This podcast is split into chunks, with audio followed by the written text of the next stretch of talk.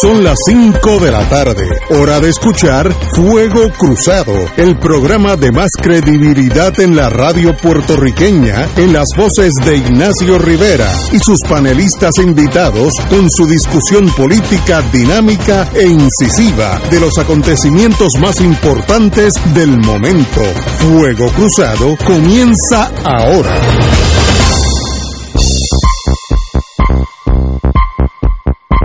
Muy buenas tardes, Boys and Girls de Fuego Cruzado. Estamos aquí, Romancing the Stone, disfrutando la vida. Estoy poniendo el teléfono en silent porque me están llamando mucha gente de muchos lugares. Eh, y ya estoy aquí con el amigo, compañero Arturo Hernández. Muy buenas tardes, Ignacio. Día a toda la audiencia que nos acompaña este, y que siempre nos escucha. Y nuestro saludo también a la compañera Marilu que debe estar escuchando. Está, afligida de salud, pero por una sencillez. Un asunto leve, sí, sí, que esperamos que se recupere muy pronto. Mañana estará aquí. Y tenemos ahorita, que estará llegando, ya me dijo que estaba ahí en el tapón cercano, el senador Nadal Condé, eh, mi querido amigo y hermano José Nadal, que ya está va a sustituir a Marilu Guzmán. Eh, así que, pero en la línea tenemos, hoy tenemos gente de, valía eh, que hemos contactado, eh, a Joaquín Villamil, que tiene que ver con la, el artículo que sale, que si uno lo lee a la ligera no le pone atención, pero si uno oye a los expertos, pues sí hay que ponerle atención. Puerto Rico perdió 11.8 de su población en los últimos 10 años. Quiere decir que uno de cada 10 puertorriqueños se fueron de Puerto Rico en los últimos 10 años. ¿Qué quiere decir eso? ¿Qué consecuencias trae? Ese es el tipo de, de artículo que sale hoy en el vocero y también en el Nuevo Día. Eh, en el nuevo en el vocero dice Puerto Rico pierde 11.8 de su población. El Nuevo Día, la jurisdicción con más pérdida de población somos nosotros. ¿Qué quiere decir eso en español para que nos traduzca un economista de verdad, don Joaquín Villamil? Hola, güey. Muy buenas, buenas tardes, buenas tardes.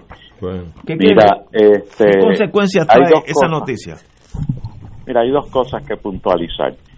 Una, que el, el censo sorprendió porque venía proyectándose una caída aún mayor. Fíjate que el, propio Community Survey tenía la población en el 2018-19 en 3.1 algo. Okay. 3.2. Así que todo el mundo esperaba que iba a ser todavía peor. Ahora, vamos, vamos a ver la cosa. En el año 2000 había 3.8 millones de puertorriqueños. En el 2020 habemos 3.3. O sea, son 500 mil menos puertorriqueños. Wow. Ese número es como más o menos lo que dice eso, es como un 12%, 12, una cosa así, menos. Ahora, ¿qué implicaciones tiene eso? Bueno, pues son menos gente que compra casa, que compra nevera, que va a restaurantes, etcétera, etcétera. Así que es, es un es algo que es paralelo o compatible con una economía más pequeña. Así que Puerto Rico en el 2020 y mirando al 2025 y al 2030 se va a tener que redimensionar. Esa es la palabra que tú dices en el vocero, sugiere que la isla tiene que redimensionarse. Exactamente. ¿Qué quiere decir eso en español?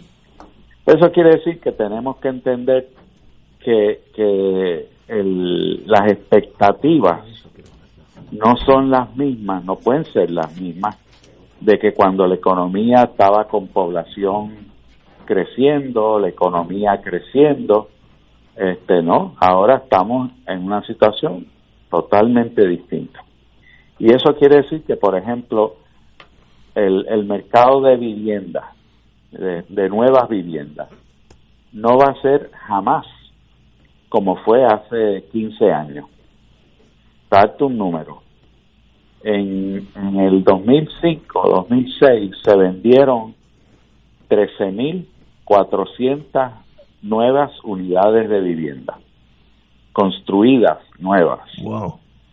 El año pasado fueron mil y pico, mil seiscientos, una Wow. cosa. así. ¿ok?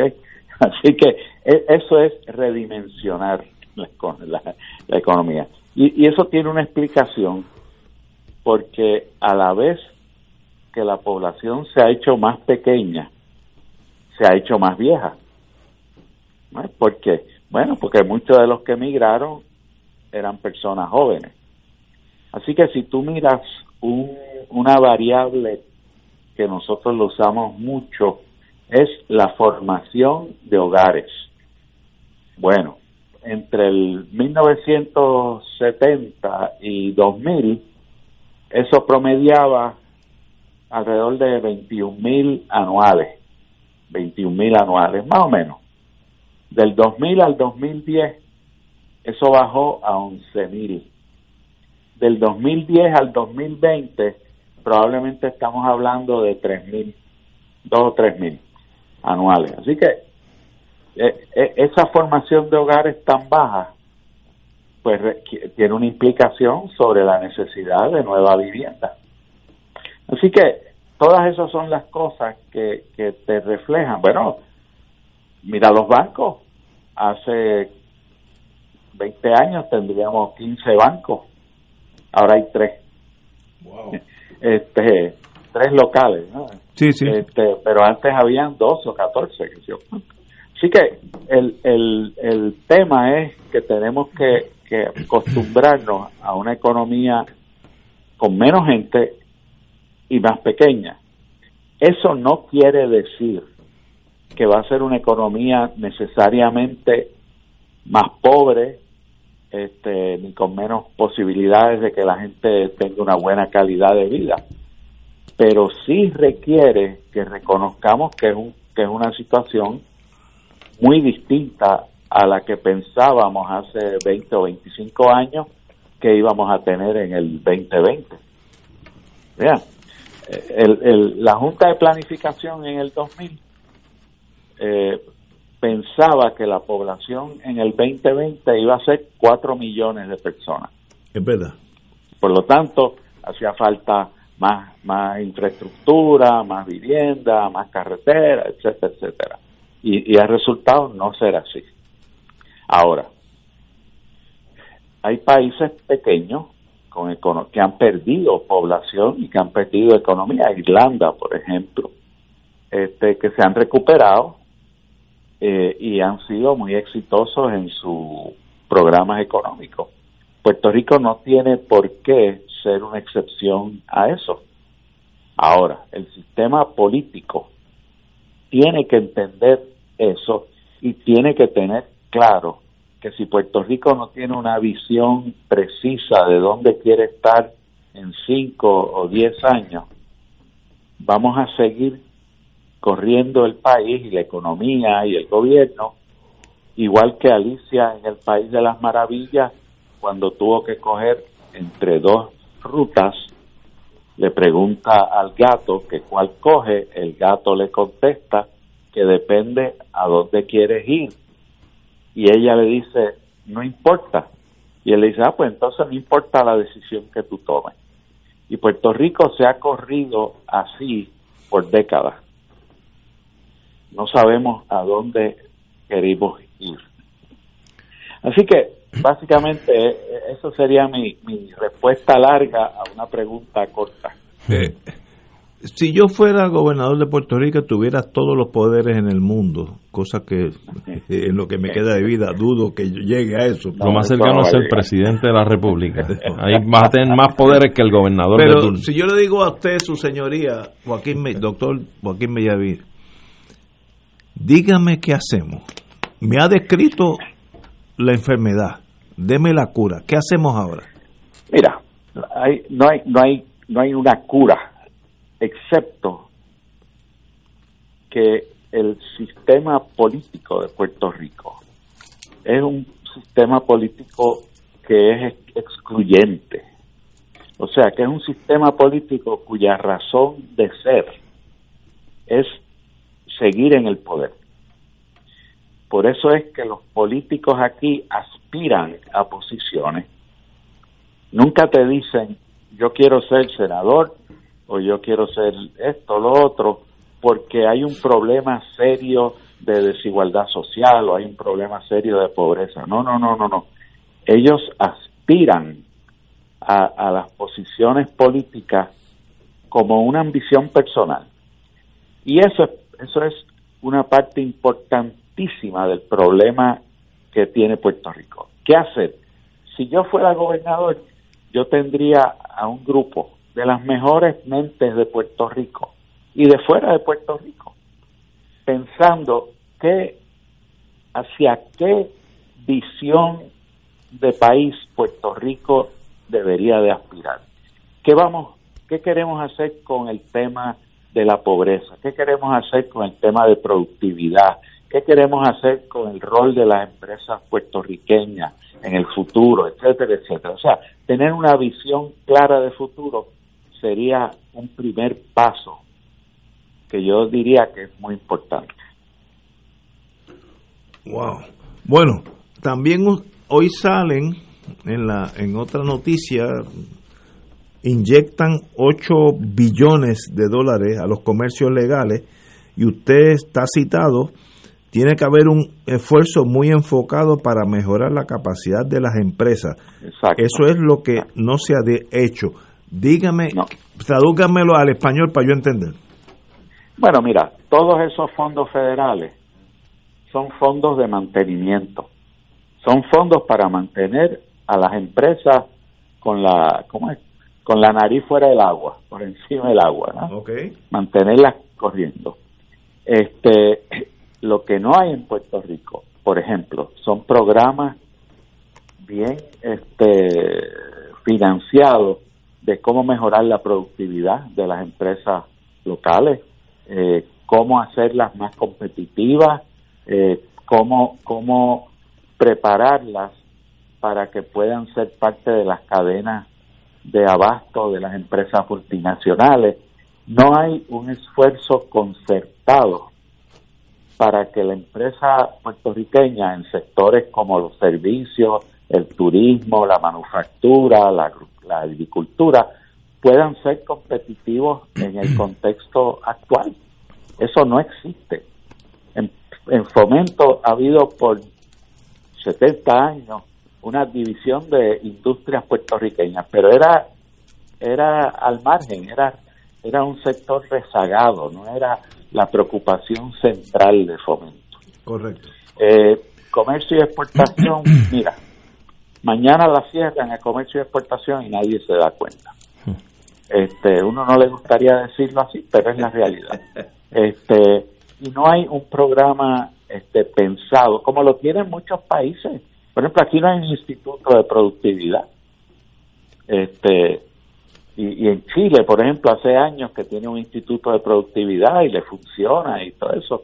Este, así que el, problema ha sido que para el, el, gobierno, los gobiernos de décadas, el tema del, de la empresa puertorriqueña ha sido marginal, no ha sido central y, lo que yo pienso es que debe ser una preocupación central y, el esfuerzo tiene que ser un esfuerzo concertado para mejorar la, capacidad y la productividad de las empresas locales.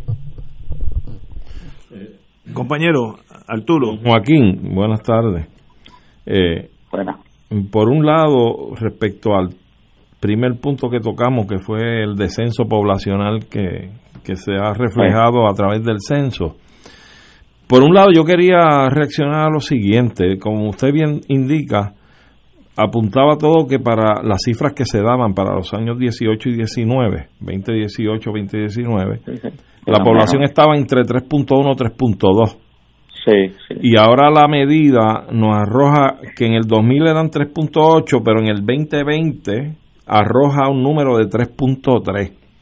Y eso, por lo menos del 18 al 20, nos refleja un aumento poblacional de algunos ciento y pico mil personas, ¿no?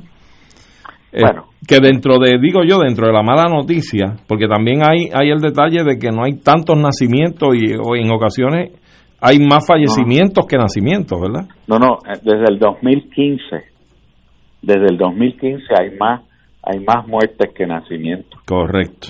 Que eso es un factor no, no, no, interprete el aumento, la diferencia entre el 20 del censo y las proyecciones anteriores, porque las, lo anterior eran proyecciones. Okay.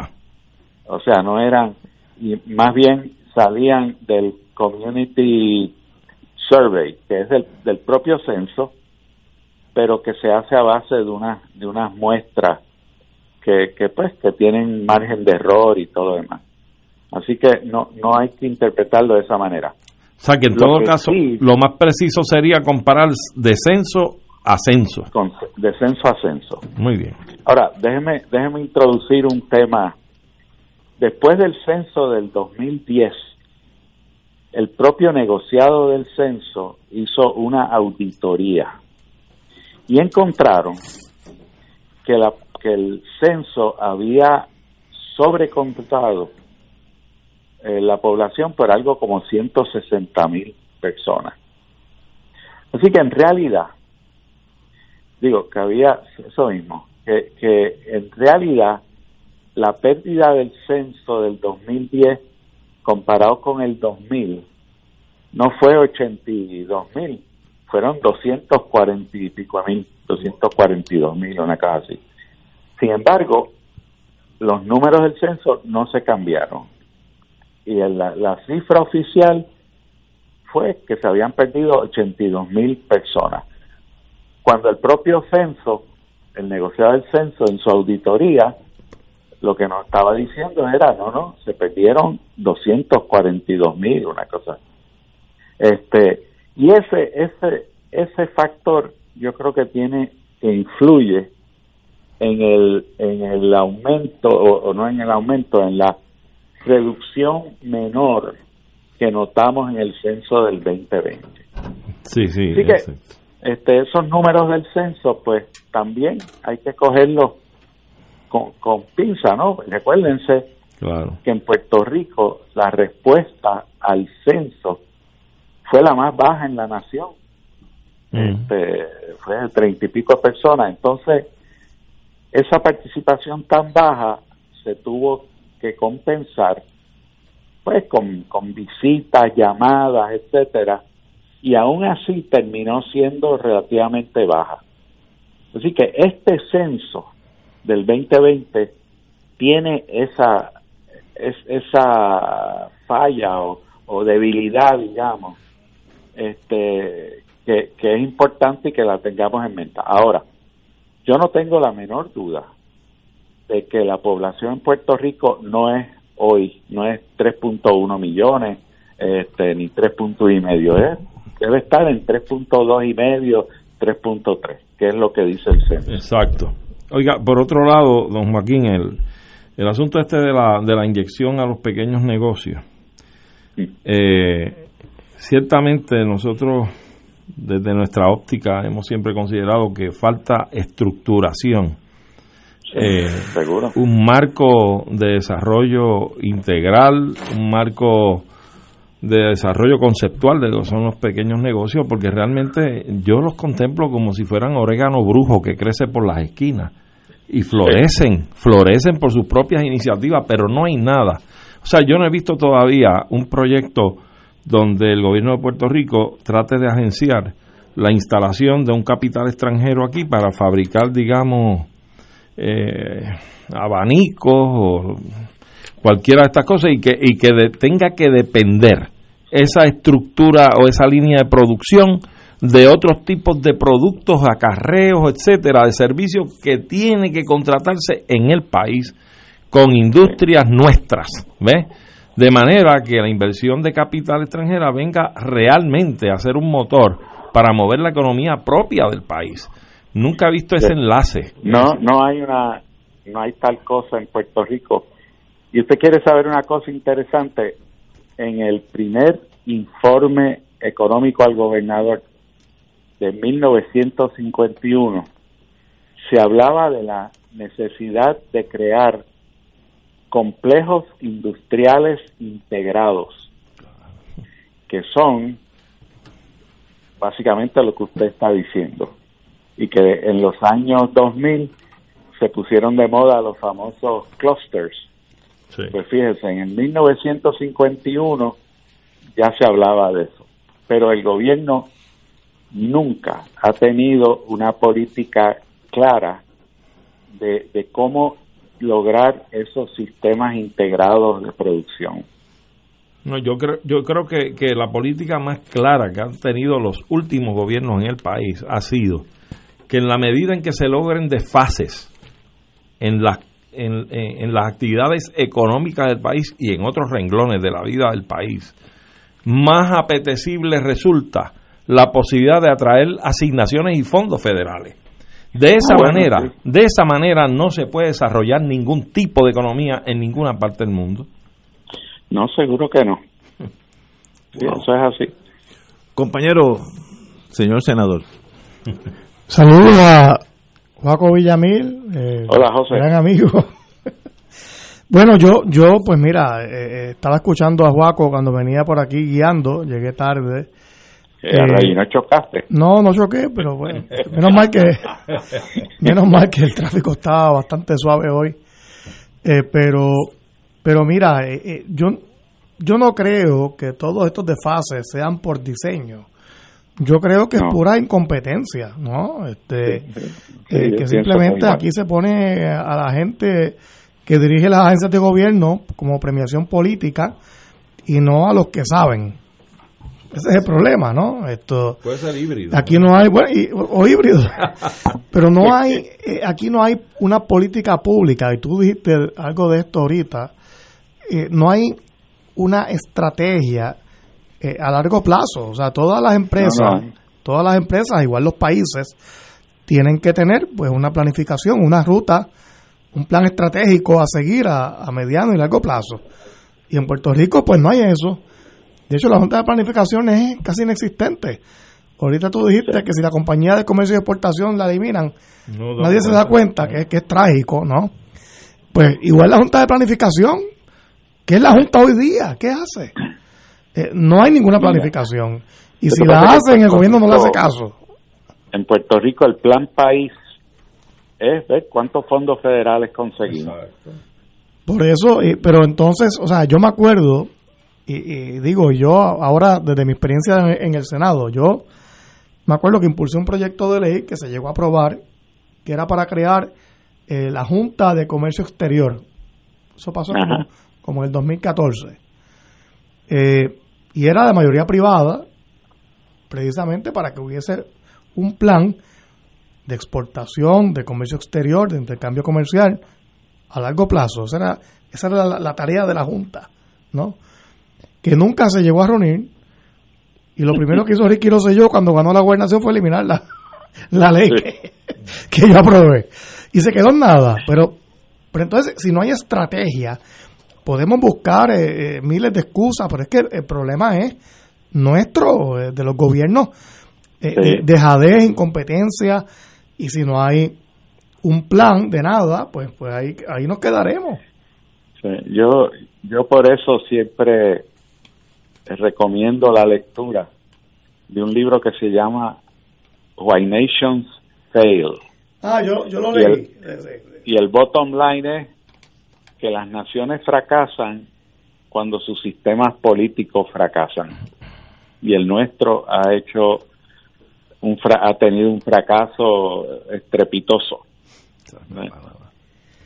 Y, Vamos a ver. Bueno, no, y, y el problema, Juaco, es que hay tantas oportunidades. O sea, Puerto Rico es parte de un sistema de, libre comercio eh, hemisférico.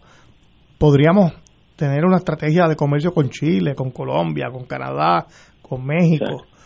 Pero no hacemos nada con eso. Eso huele a soberanía. Bueno, pero es que ya está negociado el tratado, pero, Pero dentro del PNP eh, eh, ah, establecer oficinas comerciales para hacer ese tipo de enlace comercial. claro. Y, y, y muchos dentro de tu propia colectividad a la que tú perteneces también le huyen, porque saben que van a levantar una bandera que pinta mal a sus aspiraciones. Pero, fíjate que el estado de Texas, eh, California, Florida, tienen oficinas comerciales hasta en China. Claro que sí. Y Puerto Rico que tiene su, que puede elaborar su propia política contributiva, que tiene más poder en eso como Estado. ni lo que lo que hizo Ricky Rosselló fue cerrar todas las oficinas. Porque pinta mal la, La cerró toda. tiración de la elección. Pero- Entonces después pues, nos preguntamos qué es lo que pasa.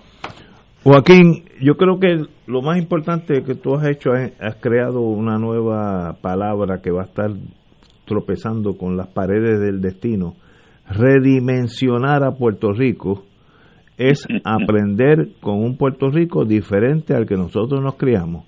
Y yo creo que una vez que, nos- que aprendamos, viviremos igual de feliz, tal vez tengamos un nivel de vida en el sentido personal igual al anterior, pero no con las premisas de, de hace 20, 30 años, do- Exactamente. donde si no íbamos a, yo me acuerdo, clientes míos no iban a cazar con Z a África, pagaban 100 mil dólares para pegarle un tiro a un pobre elefante que no tiene nada que ver con el asunto.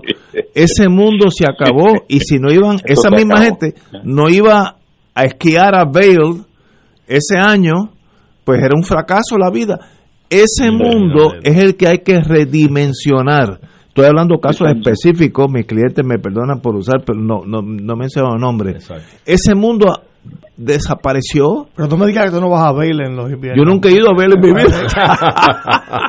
y si voy a África, le, le doy comida al elefante en, en vez de pegarle un pobre tiro, un tiro. Pero ese mundo de consumo absurdo de, de país de primer mundo, Kuwait, los Emiratos Árabes, ese mundo primero nunca lo fuimos, Claro. pero ahora chocamos con la realidad que tenemos que reajustarnos, que es la palabra tuya, redimensionar. Reciclarnos. ¿verdad? Este compañero, es así. privilegio, Joaquín.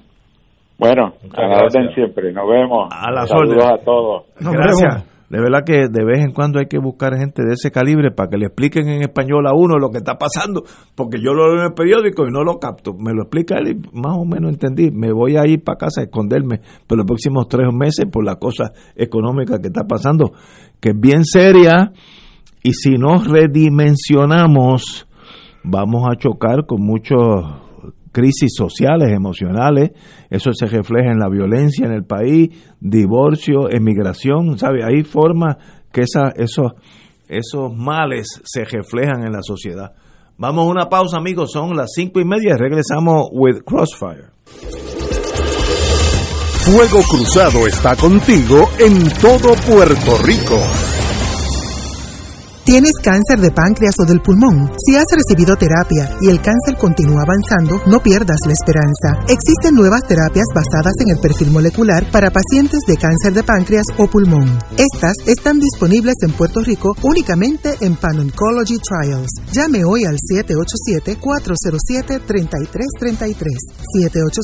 787-407-3333 e infórmate. Recuerda, no tienes por qué sufrir, pues Pan Oncology Trials tiene la solución que andas buscando. 787-407-3333.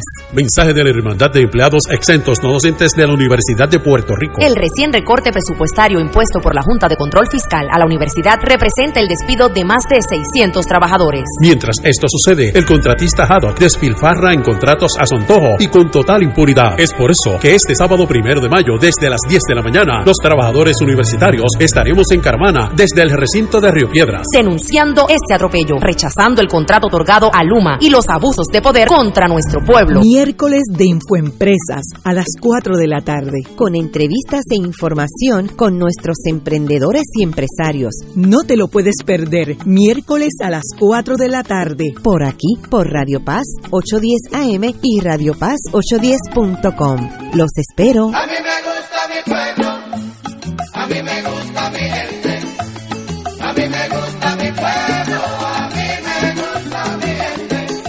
2.6 millones de autos en Puerto Rico, algunos de ellos con desperfectos.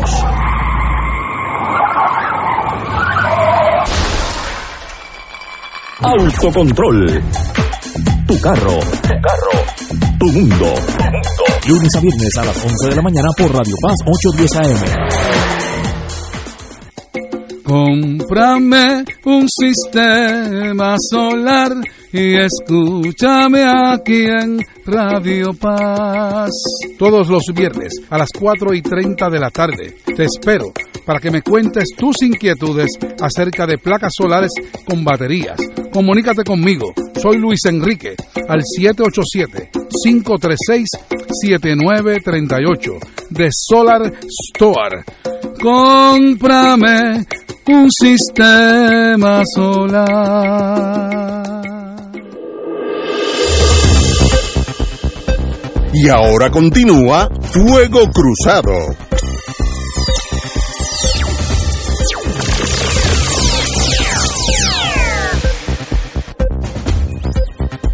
Regresamos, Boys and Girls de Fuego Cruzado. Eh, como el mundo a veces tiembla debajo de nuestros pies, y yo cuando tengo dos o tres coñac, usualmente siento eso y no tiene nada que ver con mo- movimientos telúricos. Tenemos con nosotros el hermano y el doctor Molinelli. Muy buenas, compañeros. Hombre, un placer estar contigo ahí. Estaba oyendo esa alocución sobre demografía y las ¿Qué? implicaciones. Como yo sé que tú también estás en ese, en ese mundo, ¿qué puedes añadir a lo que indicó el doctor Villamil?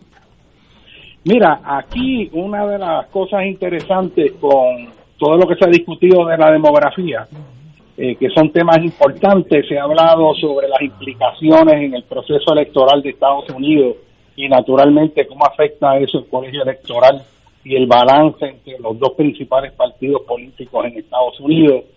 Se ha hablado de cómo eso afecta también y discutido en Puerto Rico como resultado de los datos de ese censo va a terminar recibiendo más dólares del gobierno federal o menos eh, y en ese sentido se ve como un énfasis en torno a que haya más población para poder tener y exigir pues más dólares este, para los distintos programas. También se ha hablado de cómo eso altera la estructura poblacional y la disminución, eh, la base contributiva, porque en la medida en que hay menos jóvenes, los ingresos del gobierno se reducen porque las edades eh, productivas están pasando la mayoría de esto en los Estados Unidos y no en Puerto Rico. Otro es el asunto de la población que está envejeciendo y la disparidad que hay entre el número de jóvenes y personas mayores en la estructura demográfica de Puerto Rico. Pero hay otros temas sumamente fundamentales que no se han discutido, por lo menos yo no lo he oído discutir Indícalo. y que ciertamente la plataforma de este programa que se caracteriza por tener un análisis mucho más profundo, pues da la oportunidad de examinarlo. Eh, uno de estos temas es, gira en torno a la pregunta fundamental de si en Puerto Rico hay una política sobre demografía. Si en Puerto Rico se ha planteado el asunto de cuál es la población óptima que debe tener Puerto Rico. Si ustedes ponen esto en un contexto histórico, siempre nosotros hemos estado bombardeados por la idea de que el problema de la pobreza en Puerto Rico ha sido resultado de que somos muchos.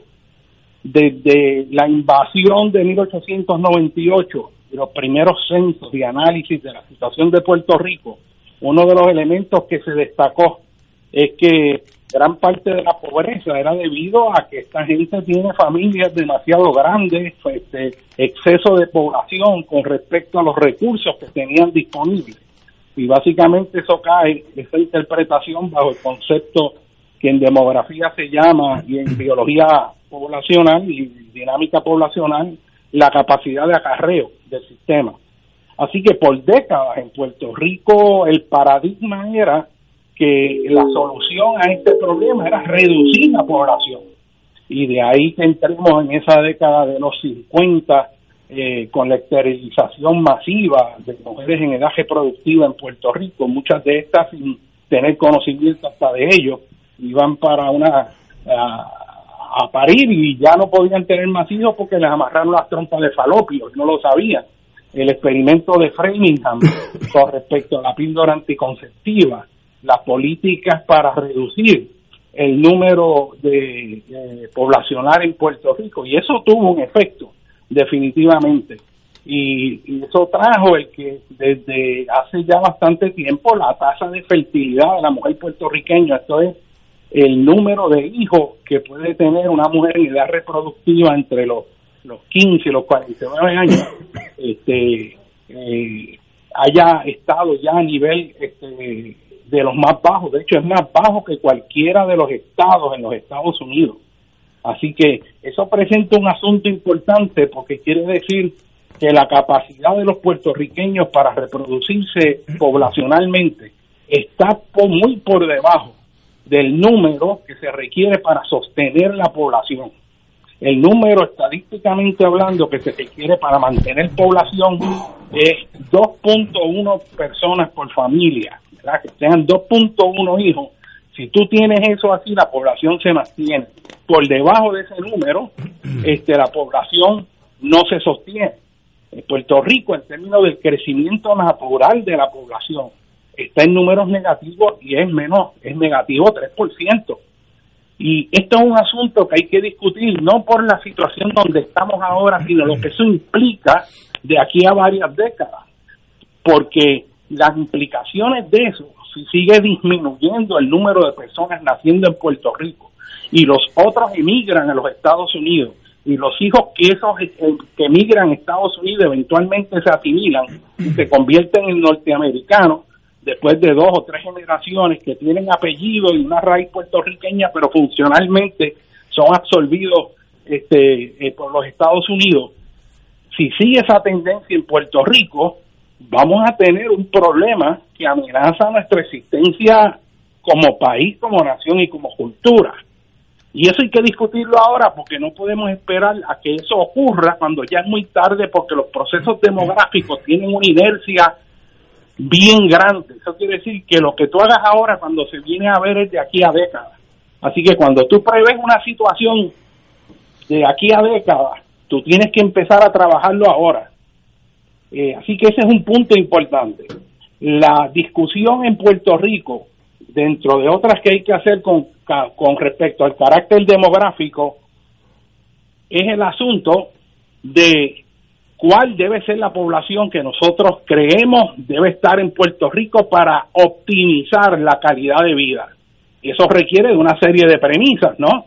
Si vamos a ver a Puerto Rico como un sistema cerrado y vamos a alimentarnos con los recursos que tenemos a base de la tecnología existente, ¿cuántas personas podríamos alimentar? O si vamos a ver a Puerto Rico como un sistema abierto, o si vamos a seguir viendo a Puerto Rico como meramente un apéndice de Estados Unidos y eso no se considera que es lo que ha estado ocurriendo, ¿no? Así que eso es un asunto que hay que discutir, la población óptima. Otra cosa que no se ha discutido con respecto a la población son los efectos imprevistos de la reducción poblacional. Y es el lado positivo de esa reducción en la población. Por ejemplo, yo estuve sacando unos números ahora y si tenemos una reducción neta en población entre, entre lo que dice el censo del año 2000 contra lo que dice el censo de 2020, que es del año pasado, el 2019, la pérdida de población es de poco más de medio millón de personas. Eso es muy sustancial, 522.736, medio millón, poco más de medio millón. ¿Cuáles son las implicaciones ambientales de eso? Bueno, si en promedio en Puerto Rico cada persona produce diariamente alrededor de 4.5 libras de residuos sólidos, tú multiplicas ese número por 4.5 libras, 522 mil personas, y lo multiplica este el total de libras y eso te da este diario una reducción de 858 593 mil 880 libras si lo pones en toneladas esos son 429 mil toneladas y eso equivale al peso de unos 150 mil camiones al año en términos de producción de basura y con esto lo que quiero decir es que la reducción en la cantidad de residuos sólidos y la presión que hubiera habido si no hubiera ocurrido esa reducción en población sería mucho mayor. Lo mismo con respecto la- al consumo de energía eléctrica, al consumo de agua, al uso de vehículos de motor. si uno divide ese número de 522 mil personas menos entre 2000, 2019 y, do- y el año 2000, ¿verdad? En 20 años, eh, eso quiere decir que habrían 130 mil familias, promediando por familia tres personas y media. Eh, y 130 mil familias es un montón. Son 130 mil residencias, 130 mil usuarios de energía eléctrica menos. Eh, y todo lo que quiere decir eso también es que en términos del impacto ambiental, eso significa una reducción en la presión del ambiente. Y de nuevo, ahora, después de décadas y toda una historia diciendo que el problema de Puerto Rico es que somos muchos, ahora que la población empieza a reducirse, resulta que el problema es que somos pocos. Y aquí tenemos que tener una política que no existe con respecto a cómo vamos a, ma- a manejar nuestros objetivos para optimizar la relación de la población con la capacidad de acarreo de la isla de Puerto Rico. Esa discusión no se ve en ningún lugar y es fundamental para las naciones. De hecho, muchas naciones que están en cre- en crecimiento negativo, como lo es Rusia, como lo es Italia, Alemania, Japón, Australia, tantas naciones que hay que en su proceso de transición demográfica han avanzado a, etapas donde la población tiene mucho menos hijos porque está más educada. Y como resultado de eso se crean unos desbalances en la estructura demográfica que hay que compensar de alguna manera. En Alemania, Angela Merkel compensó eso abriendo la puerta a la emigración de los sirios, en donde hace pocos años atrás, en un solo año, entraron más de 800 mil sirios a Alemania para llenar ese espacio de recursos humanos que se necesita para poten- potenciar la capacidad industrial alemana, precisamente por el proceso de transición demográfica en que los países desarrollados reducen el número de, hijos que tiene por familia, cuando se retarda la edad que se tiene el primer hijo. Y eso y eso sin entrar en políticas de control físico poblacional como hacen en la China eso se estabiliza solo en la medida que hay más desarrollo económico. Así que el planteamiento es vamos en Puerto Rico a desarrollar una política para facilitar que por lo menos esa población deje de bajar para que se estabilice y voy a traer el concepto fundamental aquí mira los países en términos de su estructura demográfica tienen una población que está creciendo. ¿Cuáles son los países que tienen población creciente? Los que tienen una estructura poblacional en forma de pirámide, donde la base es ancha y ahí es que están los niños que nacieron de 0 a 5 años, de 5 a 10, 10 a 15, eso se llaman los cohortes de población. Y eso es como una pirámide donde hay mm, es bien ancha abajo y a medida que va pasando los años hay menos gente, menos gente hasta que termina en la punta de la pirámide pues con gente de más de 80, 90, 100 años, que son menos. La otra estructura de población es lo que sería más o menos una forma de un rectángulo y es que en la medida que el país se va desarrollando, esa base ancha de población se reduce el número de niños que nace y más gente alcanza edades mayores y lo que se va formando es como un rectángulo. De hecho, se forma una estructura como si fuera una bombilla, de forma de bombilla, con la base hacia abajo, con el con, con el eh, con la base de la bombilla hacia abajo.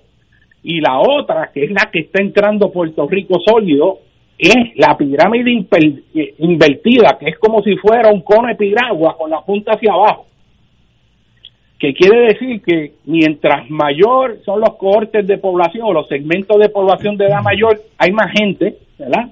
Pero mientras más jóvenes, se va haciendo más fina la punta. Y esa punta de ese cono, en Puerto Rico, en términos de la estructura de la población, se está haciendo cada vez menor y no estamos haciendo nada. ¿Qué implicaciones tiene eso? Pues bueno, si no nacen suficientes puertorriqueños para mantener esa población, vamos a importarlo. ¿Cuál es el lugar normal de importación que hay un crecimiento poblacional acelerado? República Dominicana. ¿Qué implicaciones tiene eso? ¿Qué fricciones pueden ocurrir? Porque si entran masivamente gente de otras naciones a sustituir esa población joven que no está, que se necesita como mano de obra, como se está haciendo y se está hablando de traer mano de obra de otros lugares. ¿Qué implicaciones tienen eso?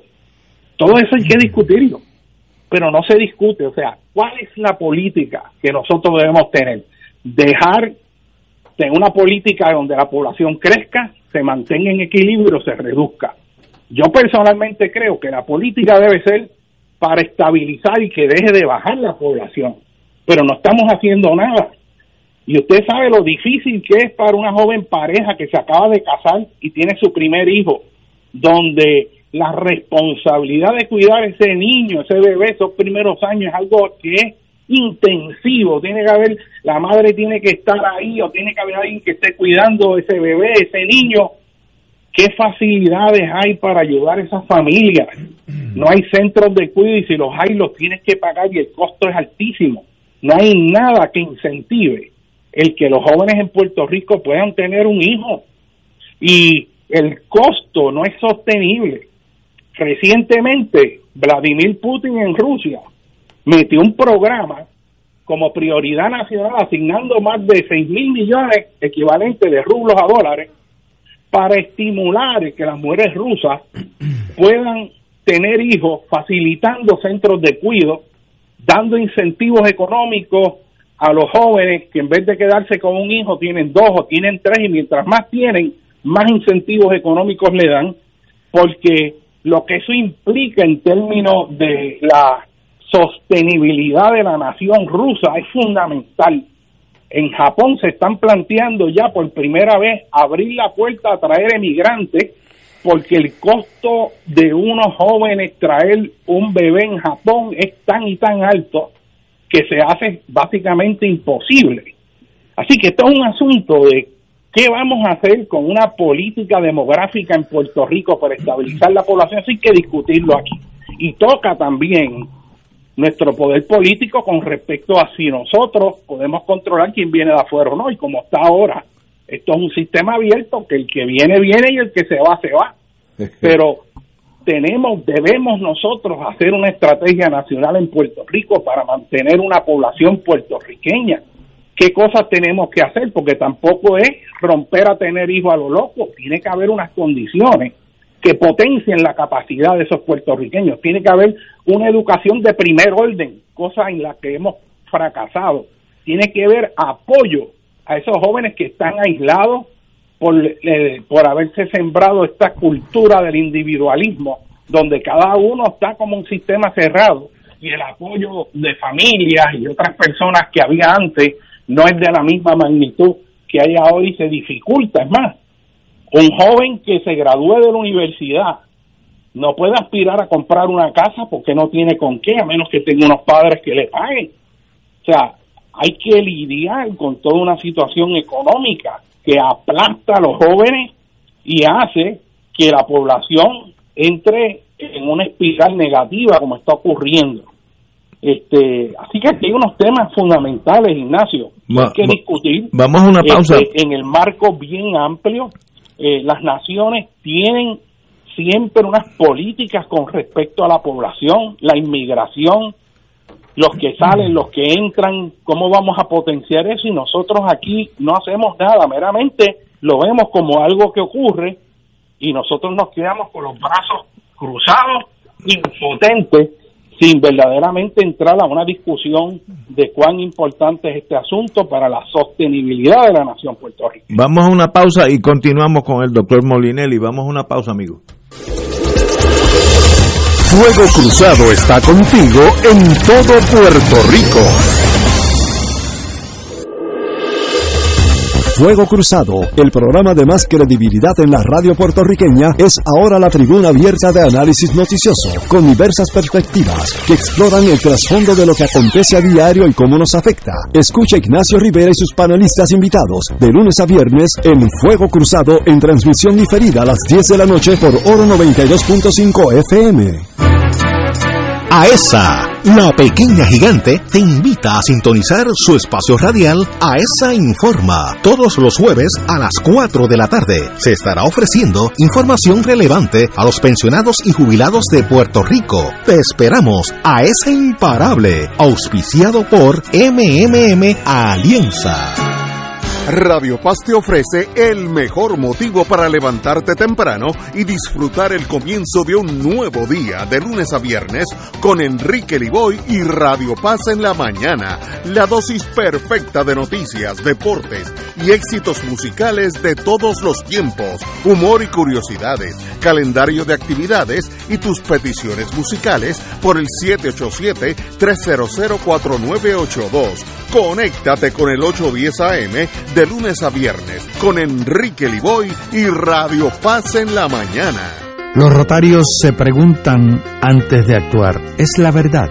¿Es equitativo para todos los interesados? ¿Creará buena voluntad y mejores amistades? ¿Será beneficioso para todos los interesados? Mensaje del Club Rotario de Río Piedras. Y ahora continúa Fuego Cruzado. El siguiente segmento es pagado.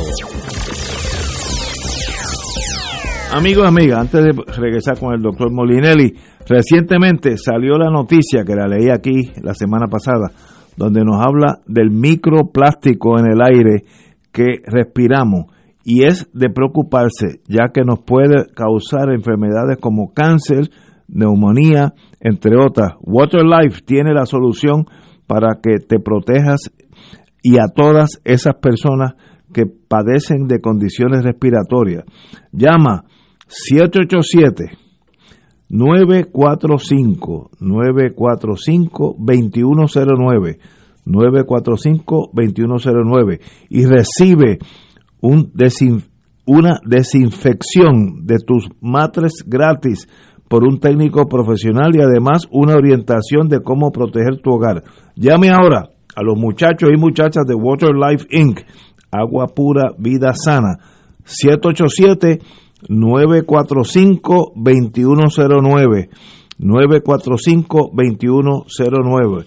Continuamos con el doctor Molinero. ¿Está en la línea, amigo? Estamos aquí.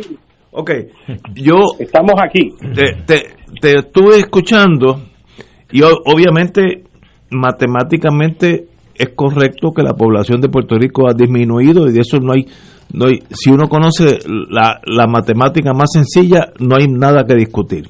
Ahora, eso no es un resultado del colapso económico del país, lo cual fuerza una emigración mayormente económica, no es motivada por política, ni persecución, ni guerras civiles, es polit- eh, economía donde Puerto Rico tiene una de las pocas situaciones en la vida, en el mundo, donde fácilmente uno coge un avión y aterriza en la primera economía del mundo, donde las oportunidades de empleo son gigantescas. Lo digo por mis cuatro hijos que hicieron lo mismo y hoy en día ni miran para atrás. Pero tuvieron que irse porque la condición económica aquí no, no daba para ellos disfrutar la vida de juventud, estoy diciendo. Mientras, Bueno, yo- Ajá, dime. Con eso yo pienso que Puerto Rico, a pesar de todas las dificultades tan extraordinarias que produce gente para Puerto Rico y para el resto del mundo. Nosotros tenemos un Hosto que hizo una obra extraordinaria por América Latina. Este, nosotros tenemos gente que no, o sea, ser puertorriqueño no requiere tener que estar en Puerto Rico.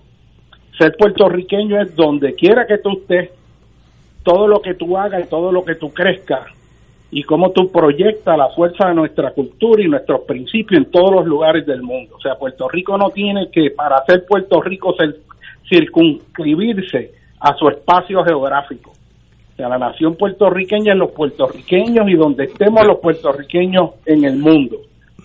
Segundo, este, en Puerto Rico esta reducción no es porque nosotros querramos irnos, es porque no quedó más remedio a muchas personas precisamente Esa es mi tesis. eh, por, eh, y eso es cierto, o sea, esto es multifactorial, pero si fuéramos a ver estadísticamente con los números, ¿cuándo es que ocurre el punto de inflexión? ¿Cuándo es que ocurre el cambio? Ese año del cambio y se ve inmediato la causa y efecto es el 2005-2006. De hecho, en el de consumo de gasolina, de producción de cemento, de ventas de automóviles, esa, esa primera mitad ese primer lustro del siglo XX, del siglo XXI, ese 2005, ahí estaban todos los parámetros que usan los economistas, o por lo menos la mayor parte de ellos, de lo que es crecimiento económico, que para mi entender es equivocado, pero ahí están todos los parámetros de consumo al máximo. De hecho, curiosamente, gasolina, cosa que ya de a mí me gusta la gasolina, que se, se esparció por el mundo entero. 2005. 2006 es que cesan las 9.36. Y cesan naturalmente por las cuestiones políticas y visiones, en este caso del sector del Partido No Progresista, que llamaron a las 9.36 cuando Bill Clinton mantengo corporativo y dijeron que no había ningún problema con que eliminaran eso. Luego, eh, en ese proceso, una década, después, se elimina eh, finalmente toda la 936 y ahí empiezan a salir las principales instituciones bancarias, empieza a haber una reducción y una migración gradual que va aumentando. En 2008 viene la explosión hipotecaria, que eso tiró la economía para Estados Unidos y creó un caos. Entramos al 2010, 2012, Puerto Rico sigue cogiendo prestado desde hace más de una década y el efecto acumulativo de esos préstamos no sostenibles que fueron obtenidos con el aval ahora mismo estando ahí están reclamando que cómo es que le van a cobrar a Puerto Rico cuando ellos mismos fueron los que aprobaron las leyes y facilitaron todas esas emisiones de bonos que no eran sostenibles. Pues eso nos llevó a la quiebra económica del gobierno de Puerto Rico.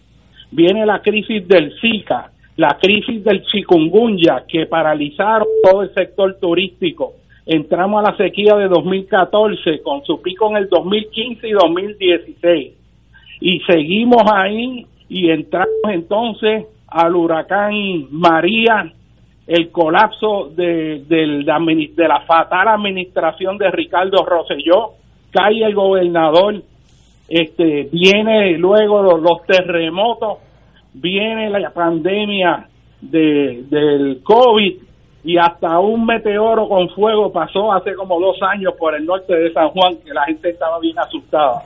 Así que nosotros tenemos una concatenación de eventos severos, fuertes. Lo milagroso es que estamos aquí en pie y estamos luchando por esta tierra, que evidencia la fuerza de Puerto Rico. Lo que pasa es que muchos puertorriqueños no se han dado cuenta de la fuerza que tienen dentro de sí y tienen ese paradigma de dependencia en donde el planteamiento todo el tiempo van a hacer por nosotros, cómo obtenemos más chavos de los Estados Unidos y no hay un planteamiento fundamental con respecto a qué es lo que los puertorriqueños vamos a hacer por nosotros mismos. Y eso hay que discutirlo aquí. ¿Qué vamos a hacer nosotros con nosotros mismos? ¿Cómo vamos a potenciar nuestras capacidades?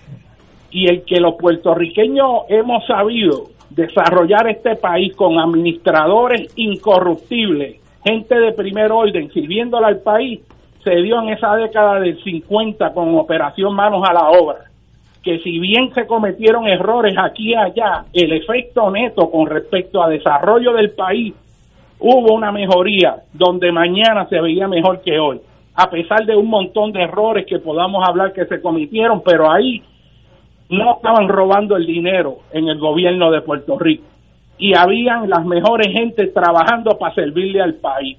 Ahí se desarrolló la autoridad de las fuentes fluviales, se llevó agua a todas las esquinas de Puerto Rico y se hicieron cosas positivas que avanzaron al país.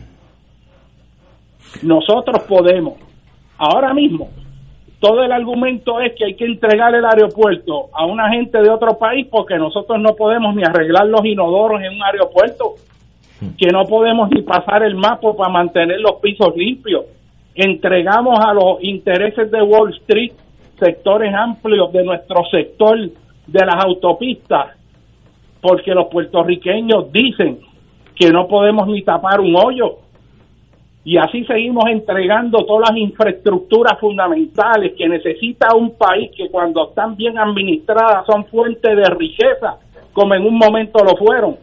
Ahora vamos a entregar la Autoridad de Energía Eléctrica a, a- a una compañía que se llama Luma, que no pone un dinero, y le estamos dando todo ese capital y estos recursos bajo un argumento que era que había que dárselo a los entes privados porque no había dinero para reparar lo que había que reparar. Y lo que termina haciendo es que ahora que van a entrar billones de dólares en fondos federales para rehabilitar esa infraestructura, lo va a coger una empresa privada. Y Y vamos a entregar esa joya de la corona a manos extranjeras y seguimos los puertorriqueños vendiendo nuestra propia tierra, nuestras propias capacidades, nuestro propio potencial. A mí me parece eso horroroso lo que está ocurriendo, porque tenemos la capacidad, sabemos cómo hacerlo. Lo que pasa es que quienes están gobernando este país no tienen esa visión y ese compromiso. Y eso hay que discutirlo en este país. Molinelli, yo estoy cansado, yo te digo, de ver todas estas barbaridades y ver cómo un país tan extraordinario lo estamos tirando sin necesidad por el chorro. te- te- tengo, tenemos que dejarlo, pero tengo un- una anécdota. Voy a leer de una, un amigo que nos escribe, y- que es oficial de FEMA, y dice, eh, estoy citando, esta entrevista con Molinelli está espectacular. Soy discípulo de Molinelli. Cuando estudié ciencias ambientales hace 25 años, y Dios mío, nunca deja de sorprenderme su don de palabra. Así que me hago eco, nos hacemos eco de eso. Esto es un oficial de FEMA que no, no lo voy a mencionar por razones obvias, pero obviamente usted tiene una fanaticada que entra en las esferas federales, así que lo felicito, doctor. Doctor José Molinelli Freites. Freites. ¿Cómo está usted? Saludo Arturo Hernández un, por un acá. placer, Arturo, un abrazo. Igualmente, hermano, yo creo que tú, para ser breve, has dado en el clavo al denunciar la falta de una política demográfica. Definitivamente es ese andamiaje el que puede recoger toda la política pública del Estado, de la nación nuestra, respecto a desarrollo económico, eh, construcción, eh, industria, etcétera. O sea, también nosotros tenemos un factor de, geográfico, ¿verdad? De la dimensión geográfica nuestra, que, que tal vez hasta uno de los efectos positivos de la merma en la población sea ese, que no hay más esparcimiento atentando contra zonas que realmente eh, poseen recursos valiosos para el país y que son invaluables y también insustituibles. De manera que, que ciertamente la política demográfica que debe adoptar el Estado es un asunto de urgencia que hay que atender, que ha sido desatendido siempre. Así que gracias por tus aportaciones, Muchas realmente. gracias. Muchas gracias, doctor. Un abrazo. que dejarlo. Gracias. Vamos a una Muchas pausa, gracias, amigo. Gracias, gracias. Fuego Cruzado está contigo en todo Puerto Rico. Aquí la llama se enciende cada tarde a las 5 porque escuchas Radio Paz 810 AM, WKBM San Juan y retransmite en diferido WOROFM Corozal San Juan, la Casa de Fuego Cruzado, el programa de más credibilidad en la radio puertorriqueña.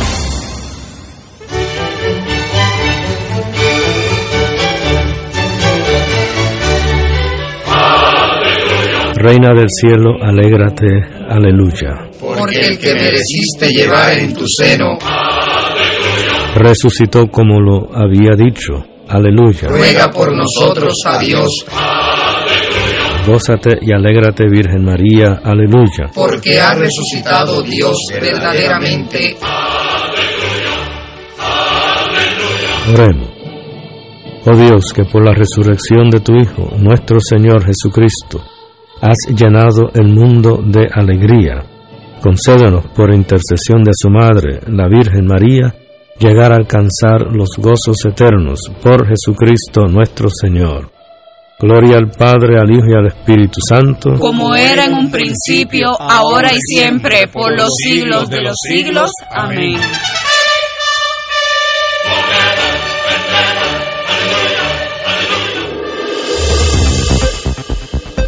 Y ahora continúa Fuego Cruzado. Lo próximo es un segmento pagado.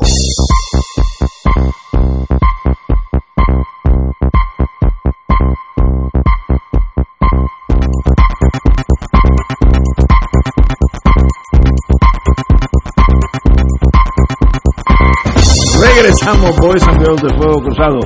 Eh, voy a hablar de M, M y M. Hoy lo dije correctamente. Todos buscamos facilitarnos la vida. Yo soy un experto en eso. Por eso M, M y M trabaja constantemente para desarrollar servicios que le permitan a su afiliado acceso a su salud sin complicaciones. Para eso está con nosotros el amigo José Colón, ya amigo de Fuego Cruzado, supervisor de ventas de MM y M. Bienvenido, José. Gracias, Ignacio. A, a tus y órdenes. Saludo a todo el pueblo de Puerto Rico. Gracias por tenerme otra vez aquí en su programa. Dime, José, ¿cuáles son los beneficios de que ofrece MM y M? Pues sí, súper importante y gracias por la pregunta.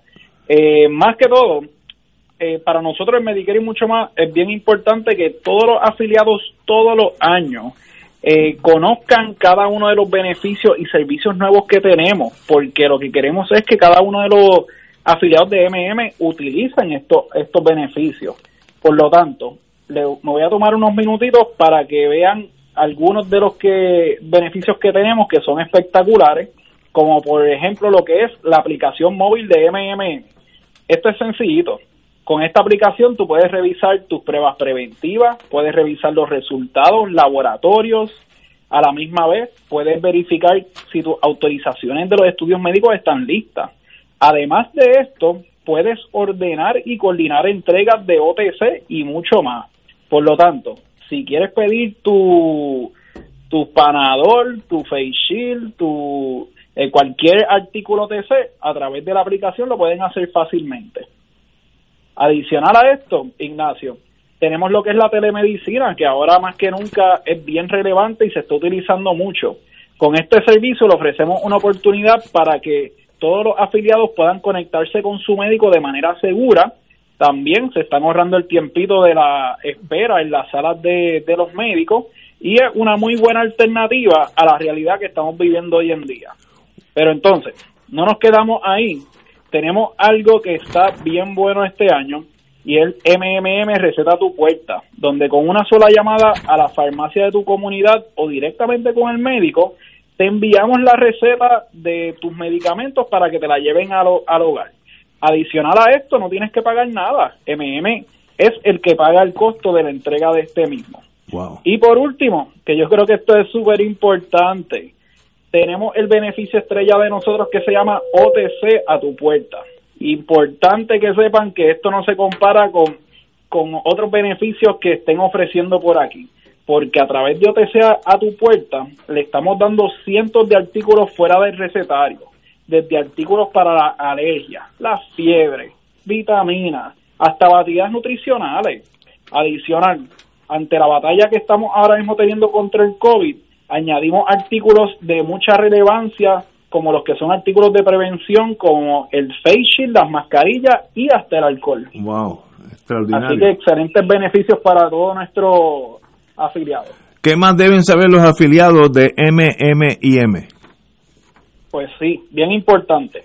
Lo que queremos es que nuestros afiliados recuerden que su cuidado de salud es muy importante y contamos con opciones para que su tratamiento no se interrumpa y sus condiciones no se afecten. Si necesitan ayuda para utilizar alguno de estos beneficios, pueden llamar a nuestra línea libre de cargos de servicio al afiliado, que es el 1866-333-5470, porque en Medicare y mucho más le hacemos la vida más fácil a todos los afiliados. 1-866, repito, 1-866-333-5470. 1. Correcto. De uno. lunes a domingo, de 8 de la mañana a 8 de la noche. De 8 a 8 de lunes a domingo. 1-866-333-5469. Compañero, como siempre, José, un privilegio tenerte aquí con nosotros. Gracias, Ignacio, por tenerme en su programa. Nos veremos pronto. A las órdenes, amigos. Bueno, continuamos. Voy a entrar en algo que no sé si yo reacciono a veces emocionalmente, que siempre, como decían en inteligencia, una onza de emoción destruye un kilo de análisis. Así es que estoy usando esa norma que me enseñaron cuando era jovencito, a ver si tal vez yo cometo error aquí, tal vez. Añaden trabas a la confirmación de Larry Selhammer como secretario de Estado. Estamos en la, en la política pequeña, Larry Selhammer, que es el designado secretario de Estado, todo el mundo, todo el mundo indica, populares, estadistas, anárquicos, lo que usted quiera, que es un, que es un an officer and a gentleman, como diríamos en el ejército, que nadie tiene una tacha de él. Pero los políticos pequeños, estoy hablando de otro partido, dicen, bueno, yo lo apruebo si tú me das otra cosa, ¿sabe? Es, es un trueque. Eh, como decía The Godfather, I'll, I'll make you an offer you can't refuse. Yo te apruebo este candidato que es excelente, pero si tú me apruebes enmiendas al código electoral, lo que sea. Y yo en eso soy tal vez purista. En un mundo de naciones avanzadas, si este señor cualifica, deben aprobarlo. Y si no cualifica, no deben aprobarlo. Pero no condicionado a otro aspecto que tiene que ver con la política pequeña, de enmendar el código, que si... eh, mire, eso son cosas para después sentarse usted, tal vez con el mismo secretario de Estado, y decirle, mire, esta sección está mala porque no permite la que el pueblo entero tenga acceso a, la- a lo, a lo que usted quiera, a la votación, etcétera. Así que me está muy de, muy mal gusto algo de lo que dicen los americanos petty politics, la, pequeña política que en Puerto Rico me da la impresión que es la gran política, la chiquita, de que Selhammer no hay problema con él, al contrario, yo creo que sería un extra, todo el mundo cree que sería un extraordinario secretario de Estado, fue así como senador, es así como ingeniero, pero yo te lo aguanto hasta que tú me dejes otra cosita. Eso no suena nación de primera clase. Compañero, senador. Pues mira, Ignacio, yo pues como senador que fui por ocho años, eh, pues voté a favor y en contra de muchas nominaciones, ¿no? Y en los últimos cuatro años, pues yo fui senador de, de- oposición, ¿no? Eh, y tanto Ricardo Rosselló como Wanda Vázquez presentaban sus nominados. Y yo creo que la Asamblea Legislativa, que sí, obviamente tiene que escrudiñar todos los nombramientos, eh, sobre todo el Senado. Recordemos que son solamente el secretario de Estado y el Contralor que tienen que ser confirmados por Cámara y Senado. Todos los demás jefes de agencia, secretarios, es solo por el Senado. Y, y yo creo que a los gobernadores, aunque sean de el partido contrario, eh, hay que dejarlos gobernar, ¿no? La rama ejecutiva necesita de, de secretarios, jefes de agencia confirmados. Si lo hacen mal, ah, Eso es otra cosa. ahí va, porque hay que fiscalizar, obviamente. También. Pero, salvo que haya un, eh, una fuerza mayor, un impedimento grave eh, en un secretario que salga a la luz pública que, o, o a través de las investigaciones de las cámaras que, que le impidan asumir sus funciones, pues yo creo que pues hay que confirmar a los nombramientos. Eh, el gobernador es del PNP, estadista, él no va a nombrar ningún popular ni ningún independentista, eh, no, eh, eh, a su posición siempre va a ser del otro partido, Eh, aunque podría hacerlo, ¿no? Podría nombrar gente de otros lugares, pero, pero creo que, oye, y sobre todo cuando es el segundo en mando, así que yo ahí amigablemente discrepo de mis amigos, ex compañeros eh, de la Cámara, yo creo que Larry Selhammer tiene todos los méritos para ser eh, secretario de Estado, lo conozco, fui compañero de él en el Senado por pues, casi, casi ocho años y, y puedo dar fe. Él era de otro partido, pero puedo dar fe de su integridad y sobre todo de su capacidad, ¿no? Así que yo, pues, eh, mira, entiendo la, la cuestión política. eh, y mira, con la secretaria de Educación que, que, que nombró Pierluisi al principio, obviamente había ahí una... e- Ella era claramente incompetente para ese cargo. Pues estuvo bien que, que, que- que- bien, que hubiese ese, ese rechazo y la, No, y la retirara.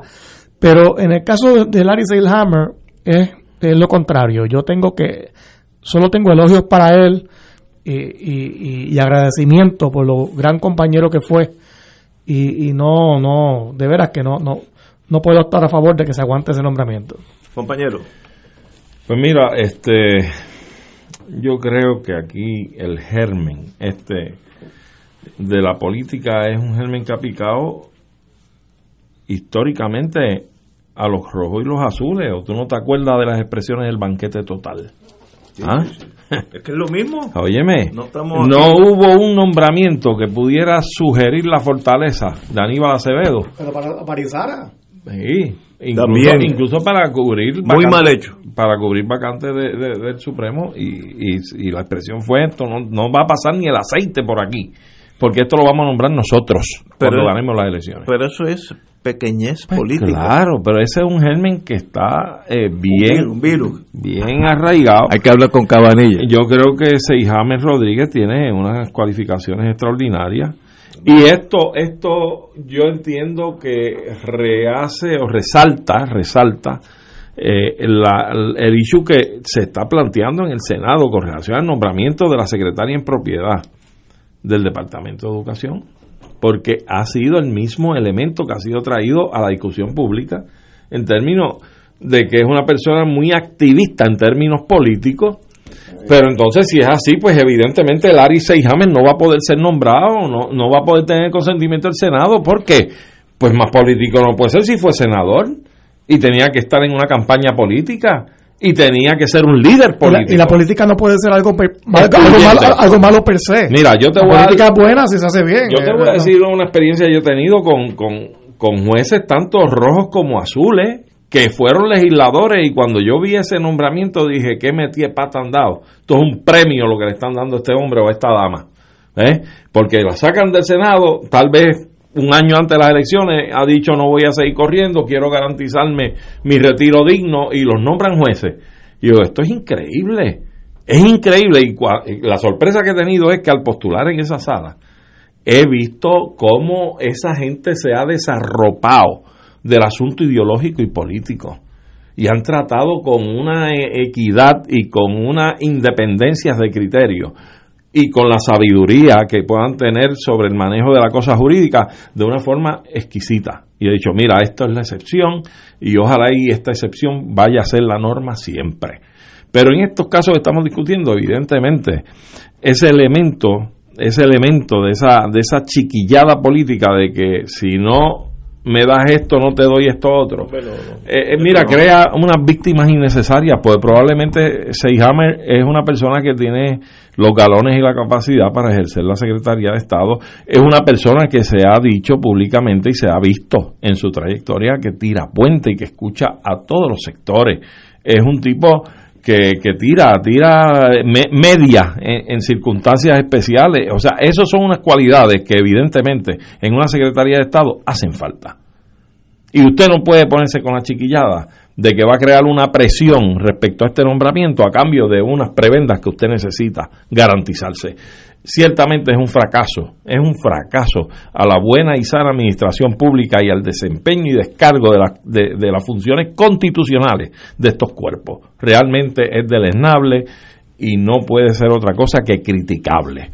Estoy totalmente de acuerdo. eh, la política tiene que ser un, un juego de altura. Y si no está cualificado, Pues mire, no aunque venga endosado por Biden, no pasa. Como pasó con la de educación original. Sí, pero obviamente no, pues, no, no daba el grado. Pues está bien, se lo detiene. Pero si usted está cualificado, no me lo aguante porque el código electoral usted tiene queja.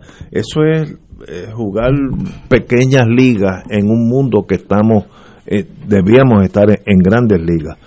Otra cosa que tienen, yo tengo, y aquí pues también el margen de error sube, anuncian, anuncian pronta reapertura del zoológico de Mayagüez. Yo en eso tengo varias, varias vertientes. Primero, el concepto de zoológico, donde tú tienes un león en, acorralado en, en 20 metros por 20 metros, el resto de su vida, es un castigo cruel e inusitado. ese león no se hizo para estar en, en 20 metros por 20 metros el resto de su vida. Un elefante que apenas puede caminar, no lo tenga ahí. Eh, es, es crueldad hacia los animales.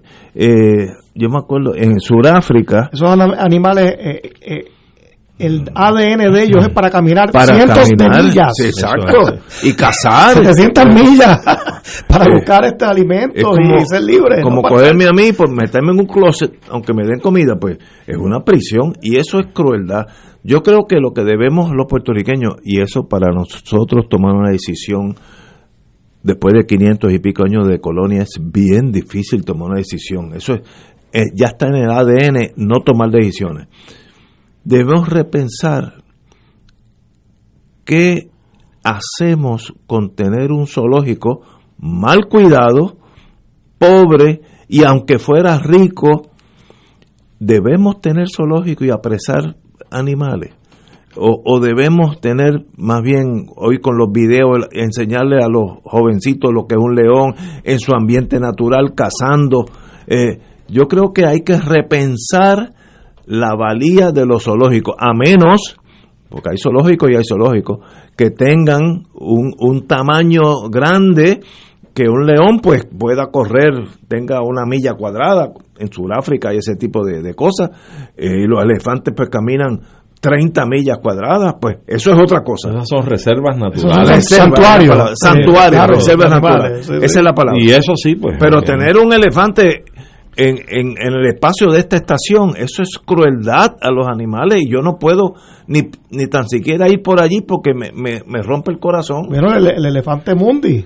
Mundi, Mundi, que es que se llama. que nunca tuvo- Que, que, que hay varios santuarios de elefantes que se han ofrecido a, a cuidarlo, a pagar los gastos de llevárselo. Pero esto se ha puesto como una cosa política. Sí, yo no sé. es Yo me- emocional. Yo, me acuerdo que yo en el Senado voté a favor de una resolución para que se fuese Mundi, para que se lo llevaran. Y me dijeron que yo era anti-mayagüezano, que yo estaba en contra de Mayagüez. Sí, pero- pero, pero, oye, esto es una cosa de, de derechos de los animales. De, de- Bueno, yo creo que pero- aquí el, el detalle está en que el zoológico de Mayagüez es algo emblemático de la ciudad de Mayagüez. Fíjate, por un lado, por un lado es emblemático Pero- como decir el colegio. Pero no lo mismo tener un guacamayo Claro. y una cosa que, que un elefante. Estamos, o sea. estamos totalmente. Mal cuidado. Sí, descuidados. Descuidado es la palabra. Y yo estoy totalmente de acuerdo. Yo creo que aquí donde debe comenzar el asunto es en el trabajo desde el mismo municipio de Mayagüez.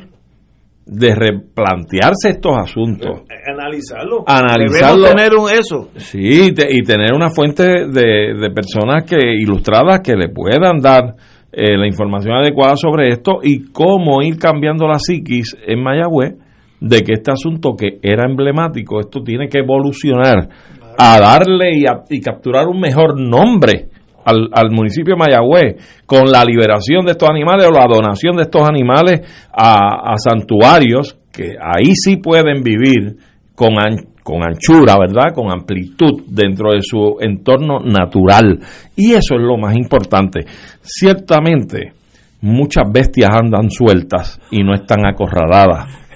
Algunos, Eso es así. Algunos Eh, guían carros finísimos. sí, no, y, con, y con dos y con dos piernas. y no tan solo en Puerto Rico, yo digo que en todas las latitudes del mundo, porque nada más atroz que tú entrar a una oficina de esas de grandes potentados en distintas ciudades del planeta y los trofeos que tienen son cabezas de venado, de búfalo, No, los es- colmillos enormes de un elefante. Eh, te digo, lo que tú hablabas de las personas que tú conocías, clientes que No, si no. no, iban a cazar a África. Si no y le pegaban un tiro a un pobre elefante, no, No. se sentían tan Pues- bien. pues entonces tenemos un problema. Que, qué bueno que ese mundo ya pasó, porque ya eso no existe en Puerto Rico. Pues hay que ir Que es un limpiando mundo lo que queda. cobarde, porque qué fácil es pegarle un tiro a un elefante que es inofensivo. Eh, eh, a, a que no lo, a que no lo matan a machetazos. Trata de hacerlo. Yo le, Ahora decía, viene bravo, ¿eh? yo le decía a los amigos de forma de chiste, porque uno tiene que aceptar los amigos con sus defectos. Dice, tú quieres la excitación de la casa, vete a Vietnam y dispárale al Vietcong, para que tú veas lo que excitante que va a ser. Bien excitante. Digo, vas a, si, si, si regresa, vas a llegar totalmente este, relajado. Pero, Y- y- a- o aburrado. no, no, sí, puede ser. Aburrado, puede regresar, ¿sabes? bueno, señores, otra noticia que me da también pena porque uno conoce el mundo de los fiscales, fui fiscal unos tiempos, la juez Iraida Rodríguez, de primera instancia de San Juan, encontró causa probable para arresto contra la ex secretaria interina de justicia, Wandimar Burgos, por infracciones a la ley de ética y uno, obstrucción a la justicia. Este es un caso patético, casi incomprensible. Eh, la secretaria de justicia, que era, era es fiscal federal antes de asumir el rango de secretaria de justicia, Denise Longo, yo bregué varias veces con ella. Eh, cuando ella hace un expediente considerando que ha habido irregularidades por el trato del gobierno de los suministros por el terremoto, si había habido mano eh, política envuelta, todas esas cosas, pues la secretaria, Denise Longo, correctamente dice, pues aquí puede haber unas infracciones y la manda al FEI. En eso la despiden fulminantemente por la gobernadora Wanda Vázquez, vamos a hablar claro. La despide y, eh, y nombra interina a esta señora, a esta licenciada Iraida Rodríguez, interina, que obviamente, esto es mi especulación, esto es especulado mío, le dan instrucciones, detén lo que envió la licenciada eh, Denise Longo, deténla eh, antes que, que, se radique y el FEI empiece a investigar. La secretaria interina para mí cometió un error de juicio y manda a alguien del NIE y detienen el, el referido del hongo. Eh, obviamente, pues, eso es una irregularidad, puede ser obstrucción a la justicia, puede ser varias, varias cosas. Y luego eh, se reexamina el expediente y, se, como decían en inglés, se purifica. En, en Estados Unidos, en aquellos años de Watergate, ex, existían lo que se llama eh, files purificators, lo, los que purifican los expedientes para que todo caiga, cuando vaya la prensa, todo salga bien. Eh, yo creo que esta señora, quien no tengo el gusto de conocer, este Waldemar Burgo, es más bien víctima de una locura momentánea donde despiden a, Longo, eh, está corriendo el, el, agente del NIE hacia el FEI, lo detienen, toda esa cosa, y tal vez toman una decisión en fracciones de segundo que luego pues conlleva esto. Eh, me da mucha pena, espero lo mejor de la, de la vida y, de la fortuna para esta señora. Obviamente ella no se inventa de tener ese referido al FEI. Alguien le dice, mira, detén ese expediente del hongo que va hacia el FEI. ¿Quién fue? Pues para eso están los fiscales especiales. Yo no tengo la menor idea, pero obviamente de la fortaleza. Obviamente, no, no, no. Si fuera el jefe de bomberos, ella no, no le hace caso. Así que un caso patético y me da la impresión que se está rompiendo la cadena por el eslabón más débil, que es esta secretaria interina que estuvo allí, una, una fiscal de, de carrera que se ve envuelto en este mare magnum, ya fue suspendida de empleo hasta que esto se dilucide, una tragedia y una víctima a la misma vez. Compañero.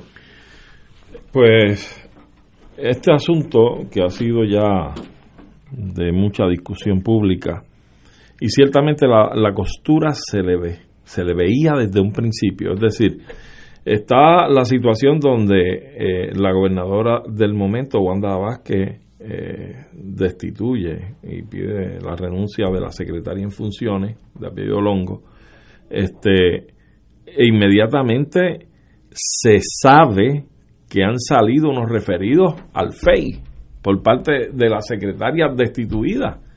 Es decir, que, que son unos referidos que implican a la, a la señora gobernadora que la, de, la, destituyen por eso. Por eso, por enviarle esos referidos. Pues los tiene preparándolo, están eh, en ese proceso de, eh, vamos a decir, de embalaje, ¿no? De la preparación final, la firma y demás, para enviarlos y referirlos al FEI. Y entonces parece que se cuela la información y lo que hay es eh, la, la solicitud de que se vaya de justicia y ella se va dejando todo encarrilado y que lleve el, el, el, ritmo que tiene que llevar y que concluya donde tenga que concluir, que es llegando al FEI, para que en el FEI hicieran su trabajo y lo evaluaran. Vamos, es para que evalúen si, si, si ameritaba o no la asignación de un fiscal especial para que investigara entonces. Ese era el proceso, eso es lo procesal. Pues entonces se ve la costura porque una vez eso ocurre y sale eso a la luz pública, inmediatamente se nombra a esta señora fiscal para que dirija la agencia de justicia interinamente. ¿Y qué medida toma ella de inmediato? Mandar a buscar los referidos que fueron allí a llevarse, estando en la presentación en ventanilla, llevando los referidos. Ahí eh, recibe la llamada el mensajero o mensajera de que retire esos referidos y los traiga otra vez al despacho de la Secretaría de Justicia. Más claro no se puede ver, más claro esto no se puede ver. Así es que es una fatalidad, ciertamente es una fatalidad que esto se haya eh, realizado, que estos hechos hayan ocurrido. Eh, lo primero, primero que nada, lo que da motivo a estos referidos al Departamento de Justicia, si mal no recuerdo, son aquellos malos manejos de, de, los las cosas que estaban almacenadas para poder asistir a las personas víctimas de los terremotos. Que las aguantaron hasta que llegara una senadora. La senadora Vázquez de allá del oeste, que era del PNP también, para que pudieran dar ese mediati, mediati show de que llegamos aquí nosotros las salvadoras, vamos a entregarle esto, estamos con ustedes, etcétera eh, estamos, eh, incluso si mal no recuerdo, tampoco está en, en términos casi de la campaña primarista la gobernadora Wanda Vázquez Garcet. Es decir, todo esto son unos andamiajes que violentan las cosas que, todo lo que está estatuido. O sea, aquí había inclusive unos, unos eh, recursos que estaban allí almacenados que también, según recuerdo, eran provenientes de asignaciones o fondos federales que estaban allí. Eh, no sé cuán cierto o preciso puede ser esa información y si eso pudiera dar pie a que las autoridades federales entrasen a investigar en su momento. Pero ciertamente vemos cómo aquí se le radica a esta señora exsecretaria interina de justicia estos cargos de los cuales ya hubo una determinación de causa para arresto, porque hay una naturaleza grave, con una fijación de fianza. La ex gobernadora ha sido referida a ética gubernamental como resultado de esto. ¿Qué puede resultar en ética? Pues- ¿O habrá elementos suficientes para que entonces el FEI también investigue a la gobernadora? Sabrá, sabrá Dios si pueda que surja más evidencia o más testimonios que sí la puedan poner en una situación la, difícil. La señora gobernadora, ex gobernadora Wanda Vázquez, acaba de indicar, de, de indicar a la prensa, y cito, reitero que nadie me envió ni recibí ni gestioné copia del informe del Departamento de Justicia al FEI. no Tuve conocimiento del co- contenido del mismo, como todo el pueblo de Puerto Rico, cuando salí cuando salió publicado el 21 de julio del 2020. Ese no es el punto, Ignacio. El punto es no si ella tuvo conocimiento del contenido. ¿Quién? Es decir, dio instrucciones para que eso allí no llegara. ¿Quién? Ese es el punto. O sea, una, una secretaria interina que llega y no sabe ni dónde queda el parking suyo, va a ordenar detener un agente del NIE que está camino al FEI. No, que estaba que- en el FEI. O que estaba en el FEI. ¿Cómo sabía eso? ¿Cómo sabía eso? ¿Y quién le dice? Ella o ella se inventó eso, pero yo, yo quiero leerlo. Así, eh, su asponte, ella solamente, o alguien en la fortaleza con algún peso político, no necesariamente tiene que ser la gobernadora, puede ser el vicegobernador, aquí se llama otra cosa, secretario de gobernación. O un ayudante. Un ayudante, Sí, Pues, sí. pero alguien de allí, porque si no, ella no tiene el, el por qué de tener eso. Sería un acto Y ilógico. que, y que procesalmente es incorrecto. No, no, Una cosa es que a ti te nombren secretario de una dependencia y tú llegas y dentro de los, los trabajos que están pendientes de concluirse, te han dejado una serie de trabajos allí y que no están totalmente concluidos y que pueden derivar en que se archiven o que se continúen procesando. Y tú ejerzas tu criterio como nuevo secretario. Eso es otra cosa. eso es otra cosa. Y tú dices, bueno, pues mira, esto está a mitad aquí, esto falta tal cosa, o falta que yo lo firme, yo lo voy a cotejar, porque entonces va con mi firma, yo quiero saber y estar convencido. Eso sería lo Si lógico. tú no estás convencido, no lo firma y no lo procesa. Pero ese no es el caso aquí. Aquí es que ya esto estaba procesado por la anterior Secretaría de Por Justicia una secretaria en propiedad. en propiedad, totalmente en propiedad. La secretaria en propiedad del departamento firmó y mandó a procesar el asunto y a notificarlo. Y ella interviene en esto. Aquí no es que si doña Wanda Vázquez Garcet leyó o no leyó ese referido, es si dio órdenes para retirarlo de la ventanilla del FEI y que no fuera radicado allí. Ese es el dicho aquí. Señores, tenemos que ir a una pausa, son las 7 menos 20. Fuego Cruzado está contigo en todo Puerto Rico.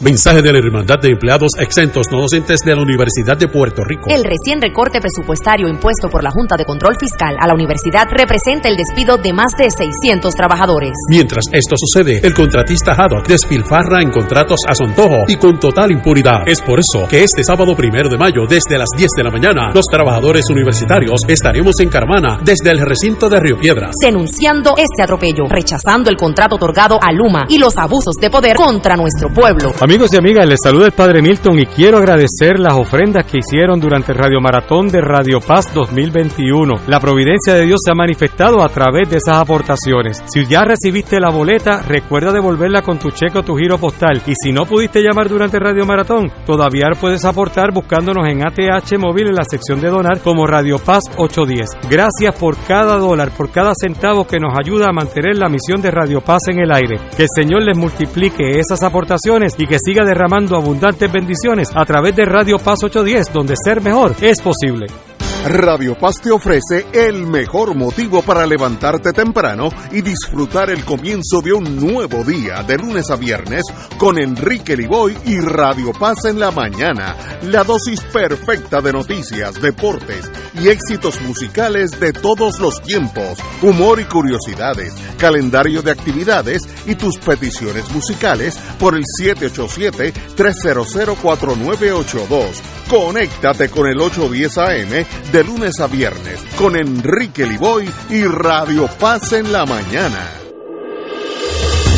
Fuego Cruzado, el programa de más credibilidad en la radio puertorriqueña, es ahora la tribuna abierta de análisis noticioso, con diversas perspectivas que exploran el trasfondo de lo que acontece a diario y cómo nos afecta. Escucha a Ignacio Rivera y sus panelistas invitados de lunes a viernes en Fuego Cruzado en transmisión diferida a las 10 de la noche por Oro 92.5 FM. Miércoles de Infoempresas a las 4 de la tarde. Con entrevistas e información con nuestros emprendedores y empresarios. No te lo puedes perder. Miércoles a las 4 de la tarde. Por aquí, por Radio Paz 810 AM y Radio Paz 810.com. Los espero. A mí me gusta mi pueblo, a mí me gusta mi gente, a mí me gusta mi pueblo, a mí me gusta mi gente. Fuego Cruzado está contigo en todo Puerto Rico.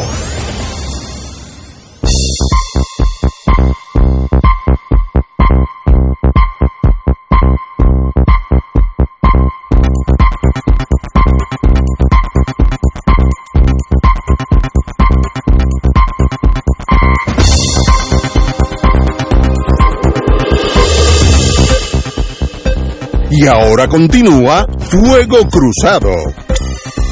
Amigas y amigos, el señor gobernador, mi amigo Pedro Pierluisi, encaminó una estrategia para que los municipios con una situación más crítica eh, rehabiliten su escuela en desuso. Estamos volviendo al problema de desde que yo abrí los ojos al mundo, cada vez que llega un agosto, las escuelas no están listas, hay un de, de eso hace 50, 60 años, no estoy hablando de ahora. Ahora tenemos, le añadimos al cóctel una sherry que se llama columnas cortas eh, y unos terremotos que tumbaron algunas escuelas. Pero el gobernador dice que hay un plan para que las escuelas afectadas por los sismos estén listas. Eh, yo no sé si eso es posible físicamente. Yo sé un poquito de ese mundo de construcción y las columnas cortas no se van a arreglar de aquí a agosto cuando lleguen los, estudiantes. Eso es, Eso lo pueden estipular porque eso es lo que va a pasar. Ah, que hay una decisión de tomarse un riesgo si llega a otro ritmo de esa calidad. Pues mira, a veces gobernar no es fácil, a veces hay que echar para adelante y educar a los hijos. No, no vas a dejar los niños cogiendo sol sin escuela. A veces hay que tomar decisiones difíciles. Pero mi pregunta es, ¿por qué todos los años, hace 60 años, todos los agostos tenemos esta crisis? No están listos, las escuelas no tienen agua, los baños no sirven, los escritorios se rompieron, hubo vandalismo. Hace 60 años. ¿Hay alguien que pueda hacer algo diferente? Senador. Mira, eh, eh, totalmente de acuerdo, Ignacio, ¿no? Esto, este es el cuento de nunca acabar. Eh, digo, ahora en tiempos de pandemia, pues, pues todo ha sido distinto en el último año y medio. Pero la realidad es que aquí en Puerto Rico todos los años, cuando va a iniciar el curso, siempre es lo mismo. Que vamos a darle las escuelas de mantenimiento a los alcaldes, pero entonces nunca se los dan. eh, o, o, se, o les otorgan la responsabilidad y no les dan el dinero. Eh, eh, la escuela tiene la, la, la hierba que no se ha recortado en cinco meses. Eh, eh, el comedor escolar no está listo. Eh, falta el maestro de matemática o el maestro de inglés. Eh, no hay eh, capacidad administrativa, ¿no? Eh, y, y no es. Las cosas aquí no son los chavos. El Departamento de Educación tiene dinero. Pero para todo. Y, y de repente, bueno, y pasó al principio de la pandemia, había, había dinero para desde el principio tener abiertos los comedores escolares y los niños que no estaban yendo a clase, poder alimentarlos, porque recuérdate que la única comida caliente al día de miles de niños es la de la escuela, y sin eso no comen bien. Y, y se podía hacer, y, los, y bueno, la ciudad de Nueva York lo estaba haciendo, otros estados. ¿Y por qué Puerto Rico no? Si tiene el dinero asignado. Siempre es, ah, es que no podemos, pero, pero ¿por qué? Dime una razón. En Puerto Rico, en este tema educativo, hay ejemplos de éxito público. Digo, el Departamento de Educación tiene unas escuelas modelo que son extraordinarias. ¿Y por qué no todas pueden ser igual? ¿Por qué la- las escuelas Montessori, por ejemplo, que son públicas, pero las administra una entidad sin fines de lucro, el Instituto de la, Nueva Escuela, ¿por qué son, bu- son buenas esas escuelas, pero el sistema regular, la, típica escuela pública, no puede tener ese nivel de excelencia? ¿Qué está pasando en el departamento? Porque buenos maestros hay, hay, pero, pero algo pasa que no se, no se logra teniendo el dinero para, para hacerlo. Y, y yo creo que esto es una tragedia y vamos a lo mismo que estábamos hablando al principio del programa de la falta de, de, de- de estrategia, de, planificación. ¿Dónde yo, yo quiero estar de aquí a 5, 10, 15 años? Eh, el Departamento de Educación ¿se ha, se ha planteado eso algún día, ha hecho un plan, una hoja de ruta. No, y, y, yo creo que, que pues, con, con mucha razón, pues muchas familias jóvenes pues se, se terminan de- eh, yendo de Puerto Rico para ver si, si, si en algún otro lugar hay, hay una educación decente, pero la escuela pública hoy, me atrevo a decir que la escuela promedio, no todas, hay excepciones eh, eh, y no, no es por culpa del maestro, pero la escuela promedio hoy no le está dando al estudiante puertorriqueño las herramientas que necesita para triunfar en la vida después. Es una tragedia y, y lo digo con mucho pesar. Yo, que yo creo que eso es obvio, eso no, eso no, no, no hay que debatirlo. Por el dinero que se invierte aquí en educación, yo creo que es uno de los peores de los, de los países con peor resultado en educación. Aquí se, se, se invierten más de 2 billones de dólares en educación pública. Compárenlo con países de primera como Uruguay, Costa Rica, que usan una fracción de ese dinero. Y los, Cuba eh, es otro, Vietnam, una fracción. Y, producen niños educados, alfabetizados, con conocimiento en matemáticas. Aquí, aquellos que practicamos derecho criminal, uno se da cuenta que aquí hay muchos muchachos que son analfabetos prácticos. No saben hablar, pero cuando tú lo pones a escribir o a firmar su nombre, ni saben. Yo me acuerdo uno, uno que me impresionó hace muchos años, que escribió Aquino, A, Q, I, N, O. AQ sin la U. Y tenía diploma. Sí, era graduado. A, Q, I, N, O, sin la U. No sabía deletrear su propio apellido. Pero eso no es nada. No, Ignacio. una cosa que dice, pero ¿cómo? ¿y qué le pasó a ese muchacho en high school? O en, digo, en grade school, ¿no? ¿Qué Yo pasó? he visto legisladores, legisladores ante el grupo de estudiantes que no saben leer. ¿Ok? Leer. Y es una cosa increíble. O sea, y tú dices, ¿cómo rayos este señor está representando a sus constituyentes allí? Que básicamente uno lo que piensa es un analfabeta. Pero, pero fíjate, yo no sé por qué hay mucha gente que no se sorprende de lo que tú dijiste. Increíble. Oye, hay gente buena allí, yo estuve allí, pero, bueno, pero tú- también hay, lo que tú dices, hay personas que no sé cómo eh, están. eh, tiene que haber un filtro Sí, mayor al que existe hoy Pero, día. pero mira, est- esto que se plantea precisamente, yo creo que otra vez apunta a la cuestión, volvimos y lo repetimos, de la planificación adecuada. Eh, yo pienso cuando yo estudiaba mi high school, yo vengo de una escuela, un colegio donde eh, los salones eran totalmente ventilados.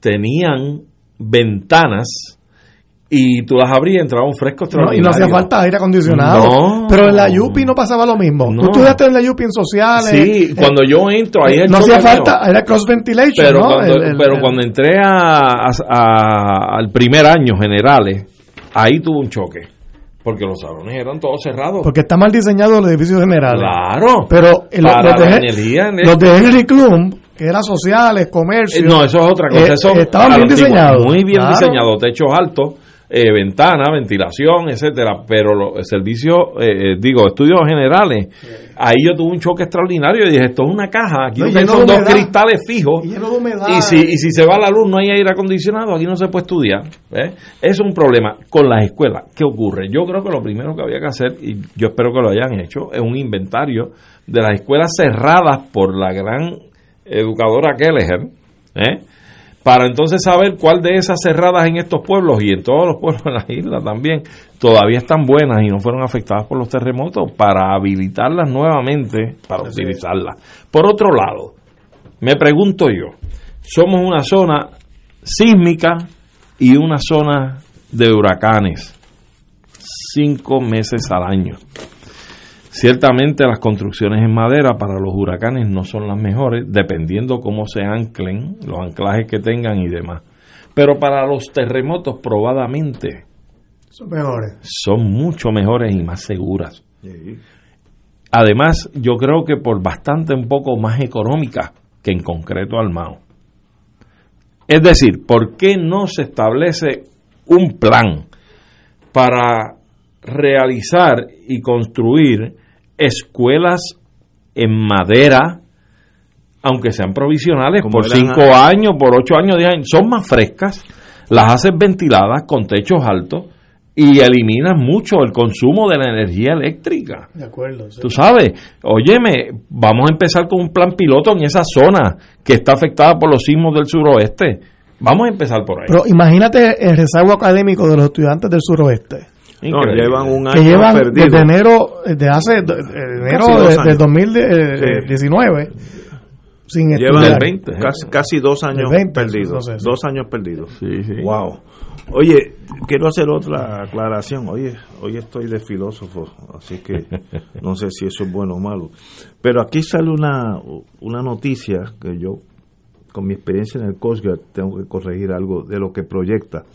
Se confisca Ah, sí. un semisumergible con cargamento de droga. Tenía 2.500 kilos de cocaína, valorada en ve- 75 millones. Estos semisub no son submarinos, es Son que pequeños, son bien bajitos para Sí. que el radar No no, los coja. Sí. Y entonces, pues, pero están por encima del agua, no, es- no es que tenga la habilidad de sumergir. Un día estos con- conseguirán un submarino. No, Los muchachos. lo hubo. Sí, sí, de los muchachos. Pablo Escobar Gaviria fue el primero que utilizó ese sistema. Pues aquí dice, el fiscal federal, el amigo Stephen Muldrow, anunció que por primera vez personal del Corredor del Caribe ocupó una embarcación semisumergible con unos papás a unos con 2.500 kilos valorados en 75 millones. Esta es, la, esta es la incautación de cocaína más grande jamás procesada. Ahora, eso se cogió bien cerca de Colombia y bien lejos de Puerto Rico. Ahora viene el- el- la burocracia. El problema es que la Guardia Costanera, de la que yo fui y me siento alegre de haber sido parte, se incauta de esa nave, coge los 2.500 kilos y va al puerto norteamericano más cercano. ¿Y cuál es? Ponce. Entonces, para efectos de estadística, esa droga fue incautada en Puerto Rico porque es en Ponce la que la que entra a 2.500 kilos. El desembarco es ahí. El- mire, eso pudo haber ido, pudo haber ido para, ma- para Florida, que es larga, eh, la costa este. Una vez se cogió un cargamento de droga colombiana entrando por Canadá, por arriba, por Nueva Escocia. Eh, o pudo haber ido de transshipment, de, transferirse a un barco para llegar a Europa, donde hay un mercado gigantesco de cocaína también. Y entonces, el problema con esta, con este, con esta burocracia es, como la Guardia Costanera, todo lo que recoge en el Caribe lo lleva a Ponce, porque es el puerto más cercano, nosotros a fin de año aparecemos con unas incau- incautaciones de cocaína como si esto fuera el cartel de Medellín. Y no es cierto. Eh, yo me acuerdo una vez, un barco ruso, eh, con tripulación rusa y capitán ruso, eh, que se cogió al este de San Martín, que es holandés, y se trajo a Ponce y tenía como tres, eh, tres, tres mil eh, eh, kilogramos, no más, perdón, tenía tres toneladas de cocaína y se entró como se incautó en Puerto Rico. Esa, ese barco iba para Vigo porque lo- a través de interrogación los, los marineros rusos le dijeron que iba para Vigo, España. Así que, ¿qué malo tiene eso? Que la impresión que el que lee ese, ese proyecto de droga el año, el año que viene va a decir, oye, Puerto Rico es un antro de, de, de incautación de cocaína. Y la mitad de lo que se entra a Puerto Rico como capturado no, no venía para acá. Y tenemos que hacerlo, si yo fuera la comisionada residente, le hacía eso constar a los muchachos allí porque van a tener una idea de que esto es eh, cartel fue, incautado por la estación del Coast Guard de, de Puerto Ponce. Rico. Exacto. Pero No a, es- a lo mejor era a 500 millas afuera. Sí, bueno, este, este, Ese es de, este de 2.500 kilos fue saliendo de Colombia. Saliendo de las, de las aguas territoriales Sí, de Colombia. sí, que- que no es nada. Ahí lo agarran. Por tanto, eso hay que corregirlo porque a fin de año salimos con unos números estratosféricos en torno a la cocaína incautada. Eso le conviene al establishment eh, federal porque entonces la DEA, el Coast Guard, todo el mundo recibe más fondos para Puerto Rico. ¿Ves? Estamos jugando política. Pero eh, fíjate que FURA, FURA, que es estatal, que es de Puerto Rico, también ha incautado unas cantidades Sí, considerables, sí, sí. ¿no? Y eso sí es en aguas nuestras, ¿no? Estas son más, más, cercanas. Bueno, eh, bueno, ¿cuánto, ¿cuánto tenemos? Tenemos tres minutos. Hay una polémica por el tema de nepotismo en la legislatura. Y hay un proyecto, no voy a, a- ni a mirar al senador aquí, porque tal vez tenga muchos amigos allí. el, señor Manuel Torres Nieves, designado a, a la- a la oficina del contador. ta- ta- Yo no tenía primos ni nadie no- allí contratado. eh, mire, con eso hay que tener cuidado, porque a veces uno exagera. Porque dicen, hay uno que es cuando el senador, la- el vamos a decir que, que Arturo tiene una hija y yo soy senador y él es senador, pues yo yo contrato a la hija de Arturo ahora. Y, y después yo a la tuya, ¿verdad? No, no, no. Ah, Ahora, es problema. no, no, si yo necesito un ingeniero civil para, para mi oficina y tú tienes una ingeniera civil competente, no estoy hablando de las batatas, yo no tengo problema de, de contratar tu hija. Eso no es a cambio de que tú alquiles la mía. ¿Sabes? Que hay, eso se llama, tiene un nombre aquí, este, ah, eh, eh, nepotismo cruzado, que, ¿sabes? Que, Yo intercambiamos. eh. Con eso hay que tener cuidado porque uno llega a unos momentos de, de que todo está malo. Mire, si yo necesito un alguien que sepa de enfermería y yo me entero que la prima del senador Nadal esa enfermera, la conozco porque ya, ya la he visto, pues no hay problema. Pero tú sabes... Pero, pero, pero si, es, si es quid pro quo, Es- si eh, yo la contrato, pero tú me contratas a Sí. que yo diga, Bueno, eso es otra ahí cosa. eso es otro. Pero- es, que, pero es que fíjate. hay que tirar la línea de las cosas aceptables y el fraude. Mira, Son no dos cosas diferentes. Yo creo igual que tú, pero yo creo que estas situaciones se salvan de una forma, y es la siguiente. Yo he insistido siempre, incluso desde la campaña donde yo participé como candidato, en que el gobierno de Puerto Rico, incluyendo a la legislatura, si tienen que hacerse de peritos en distintas materias, lo más apropiado es que recurran a pedirle ternas a los colegios profesionales del país. Estoy de acuerdo contigo. Si ahí aparece, y fíjate la salvaguarda de eso, si en esos listados aparece la novia de o la esposa del senador Nadal, Muy bien. o aparece mi hija, etcétera, Allá. y de ahí tú escoges, y ah, mira qué casualidad, no, yo pedí la terna al colegio de ingenieros, y aparecieron dentro de estos ingenieros, y me llamó la atención esta persona, mira, me enteré después que era la hija de él. Pero ya venía por un filtro, de Un la, de- del colegio. de un profesional. colegio profesional que la representa y eso es lo que debe privar aquí Me dice un amigo mío que es mi hermano y es un, un diablito. Cuando necesite un buen realtor, me contrata. Así que cuando yo de- senador, no, no, ya no, usted no. está dentro. este, este germen Ah, no se pero, acaba pero yo, podemos hablar de dos o tres realtors que, apare- que aparecían por ahí. Sí, ah, Pero, pero estoy diciendo esto es pandémico que no, no, no podemos tornarnos paranoicos donde todo lo que haga un legislador está malo. sí pero hay que tomarle filtro No, no, no, no hay que. Y, Porque si y- no, la y estoy bien. partiendo de la buena fe de que claro. no hay fraude. Sí, pero el historial no ha sido bueno. Bueno, hay excepciones. sí, vamos, fíjate los amigos del alma y, lo- y, lo- y los hijos prodigios de, de los Señores, mañana será miércoles a las 17 horas.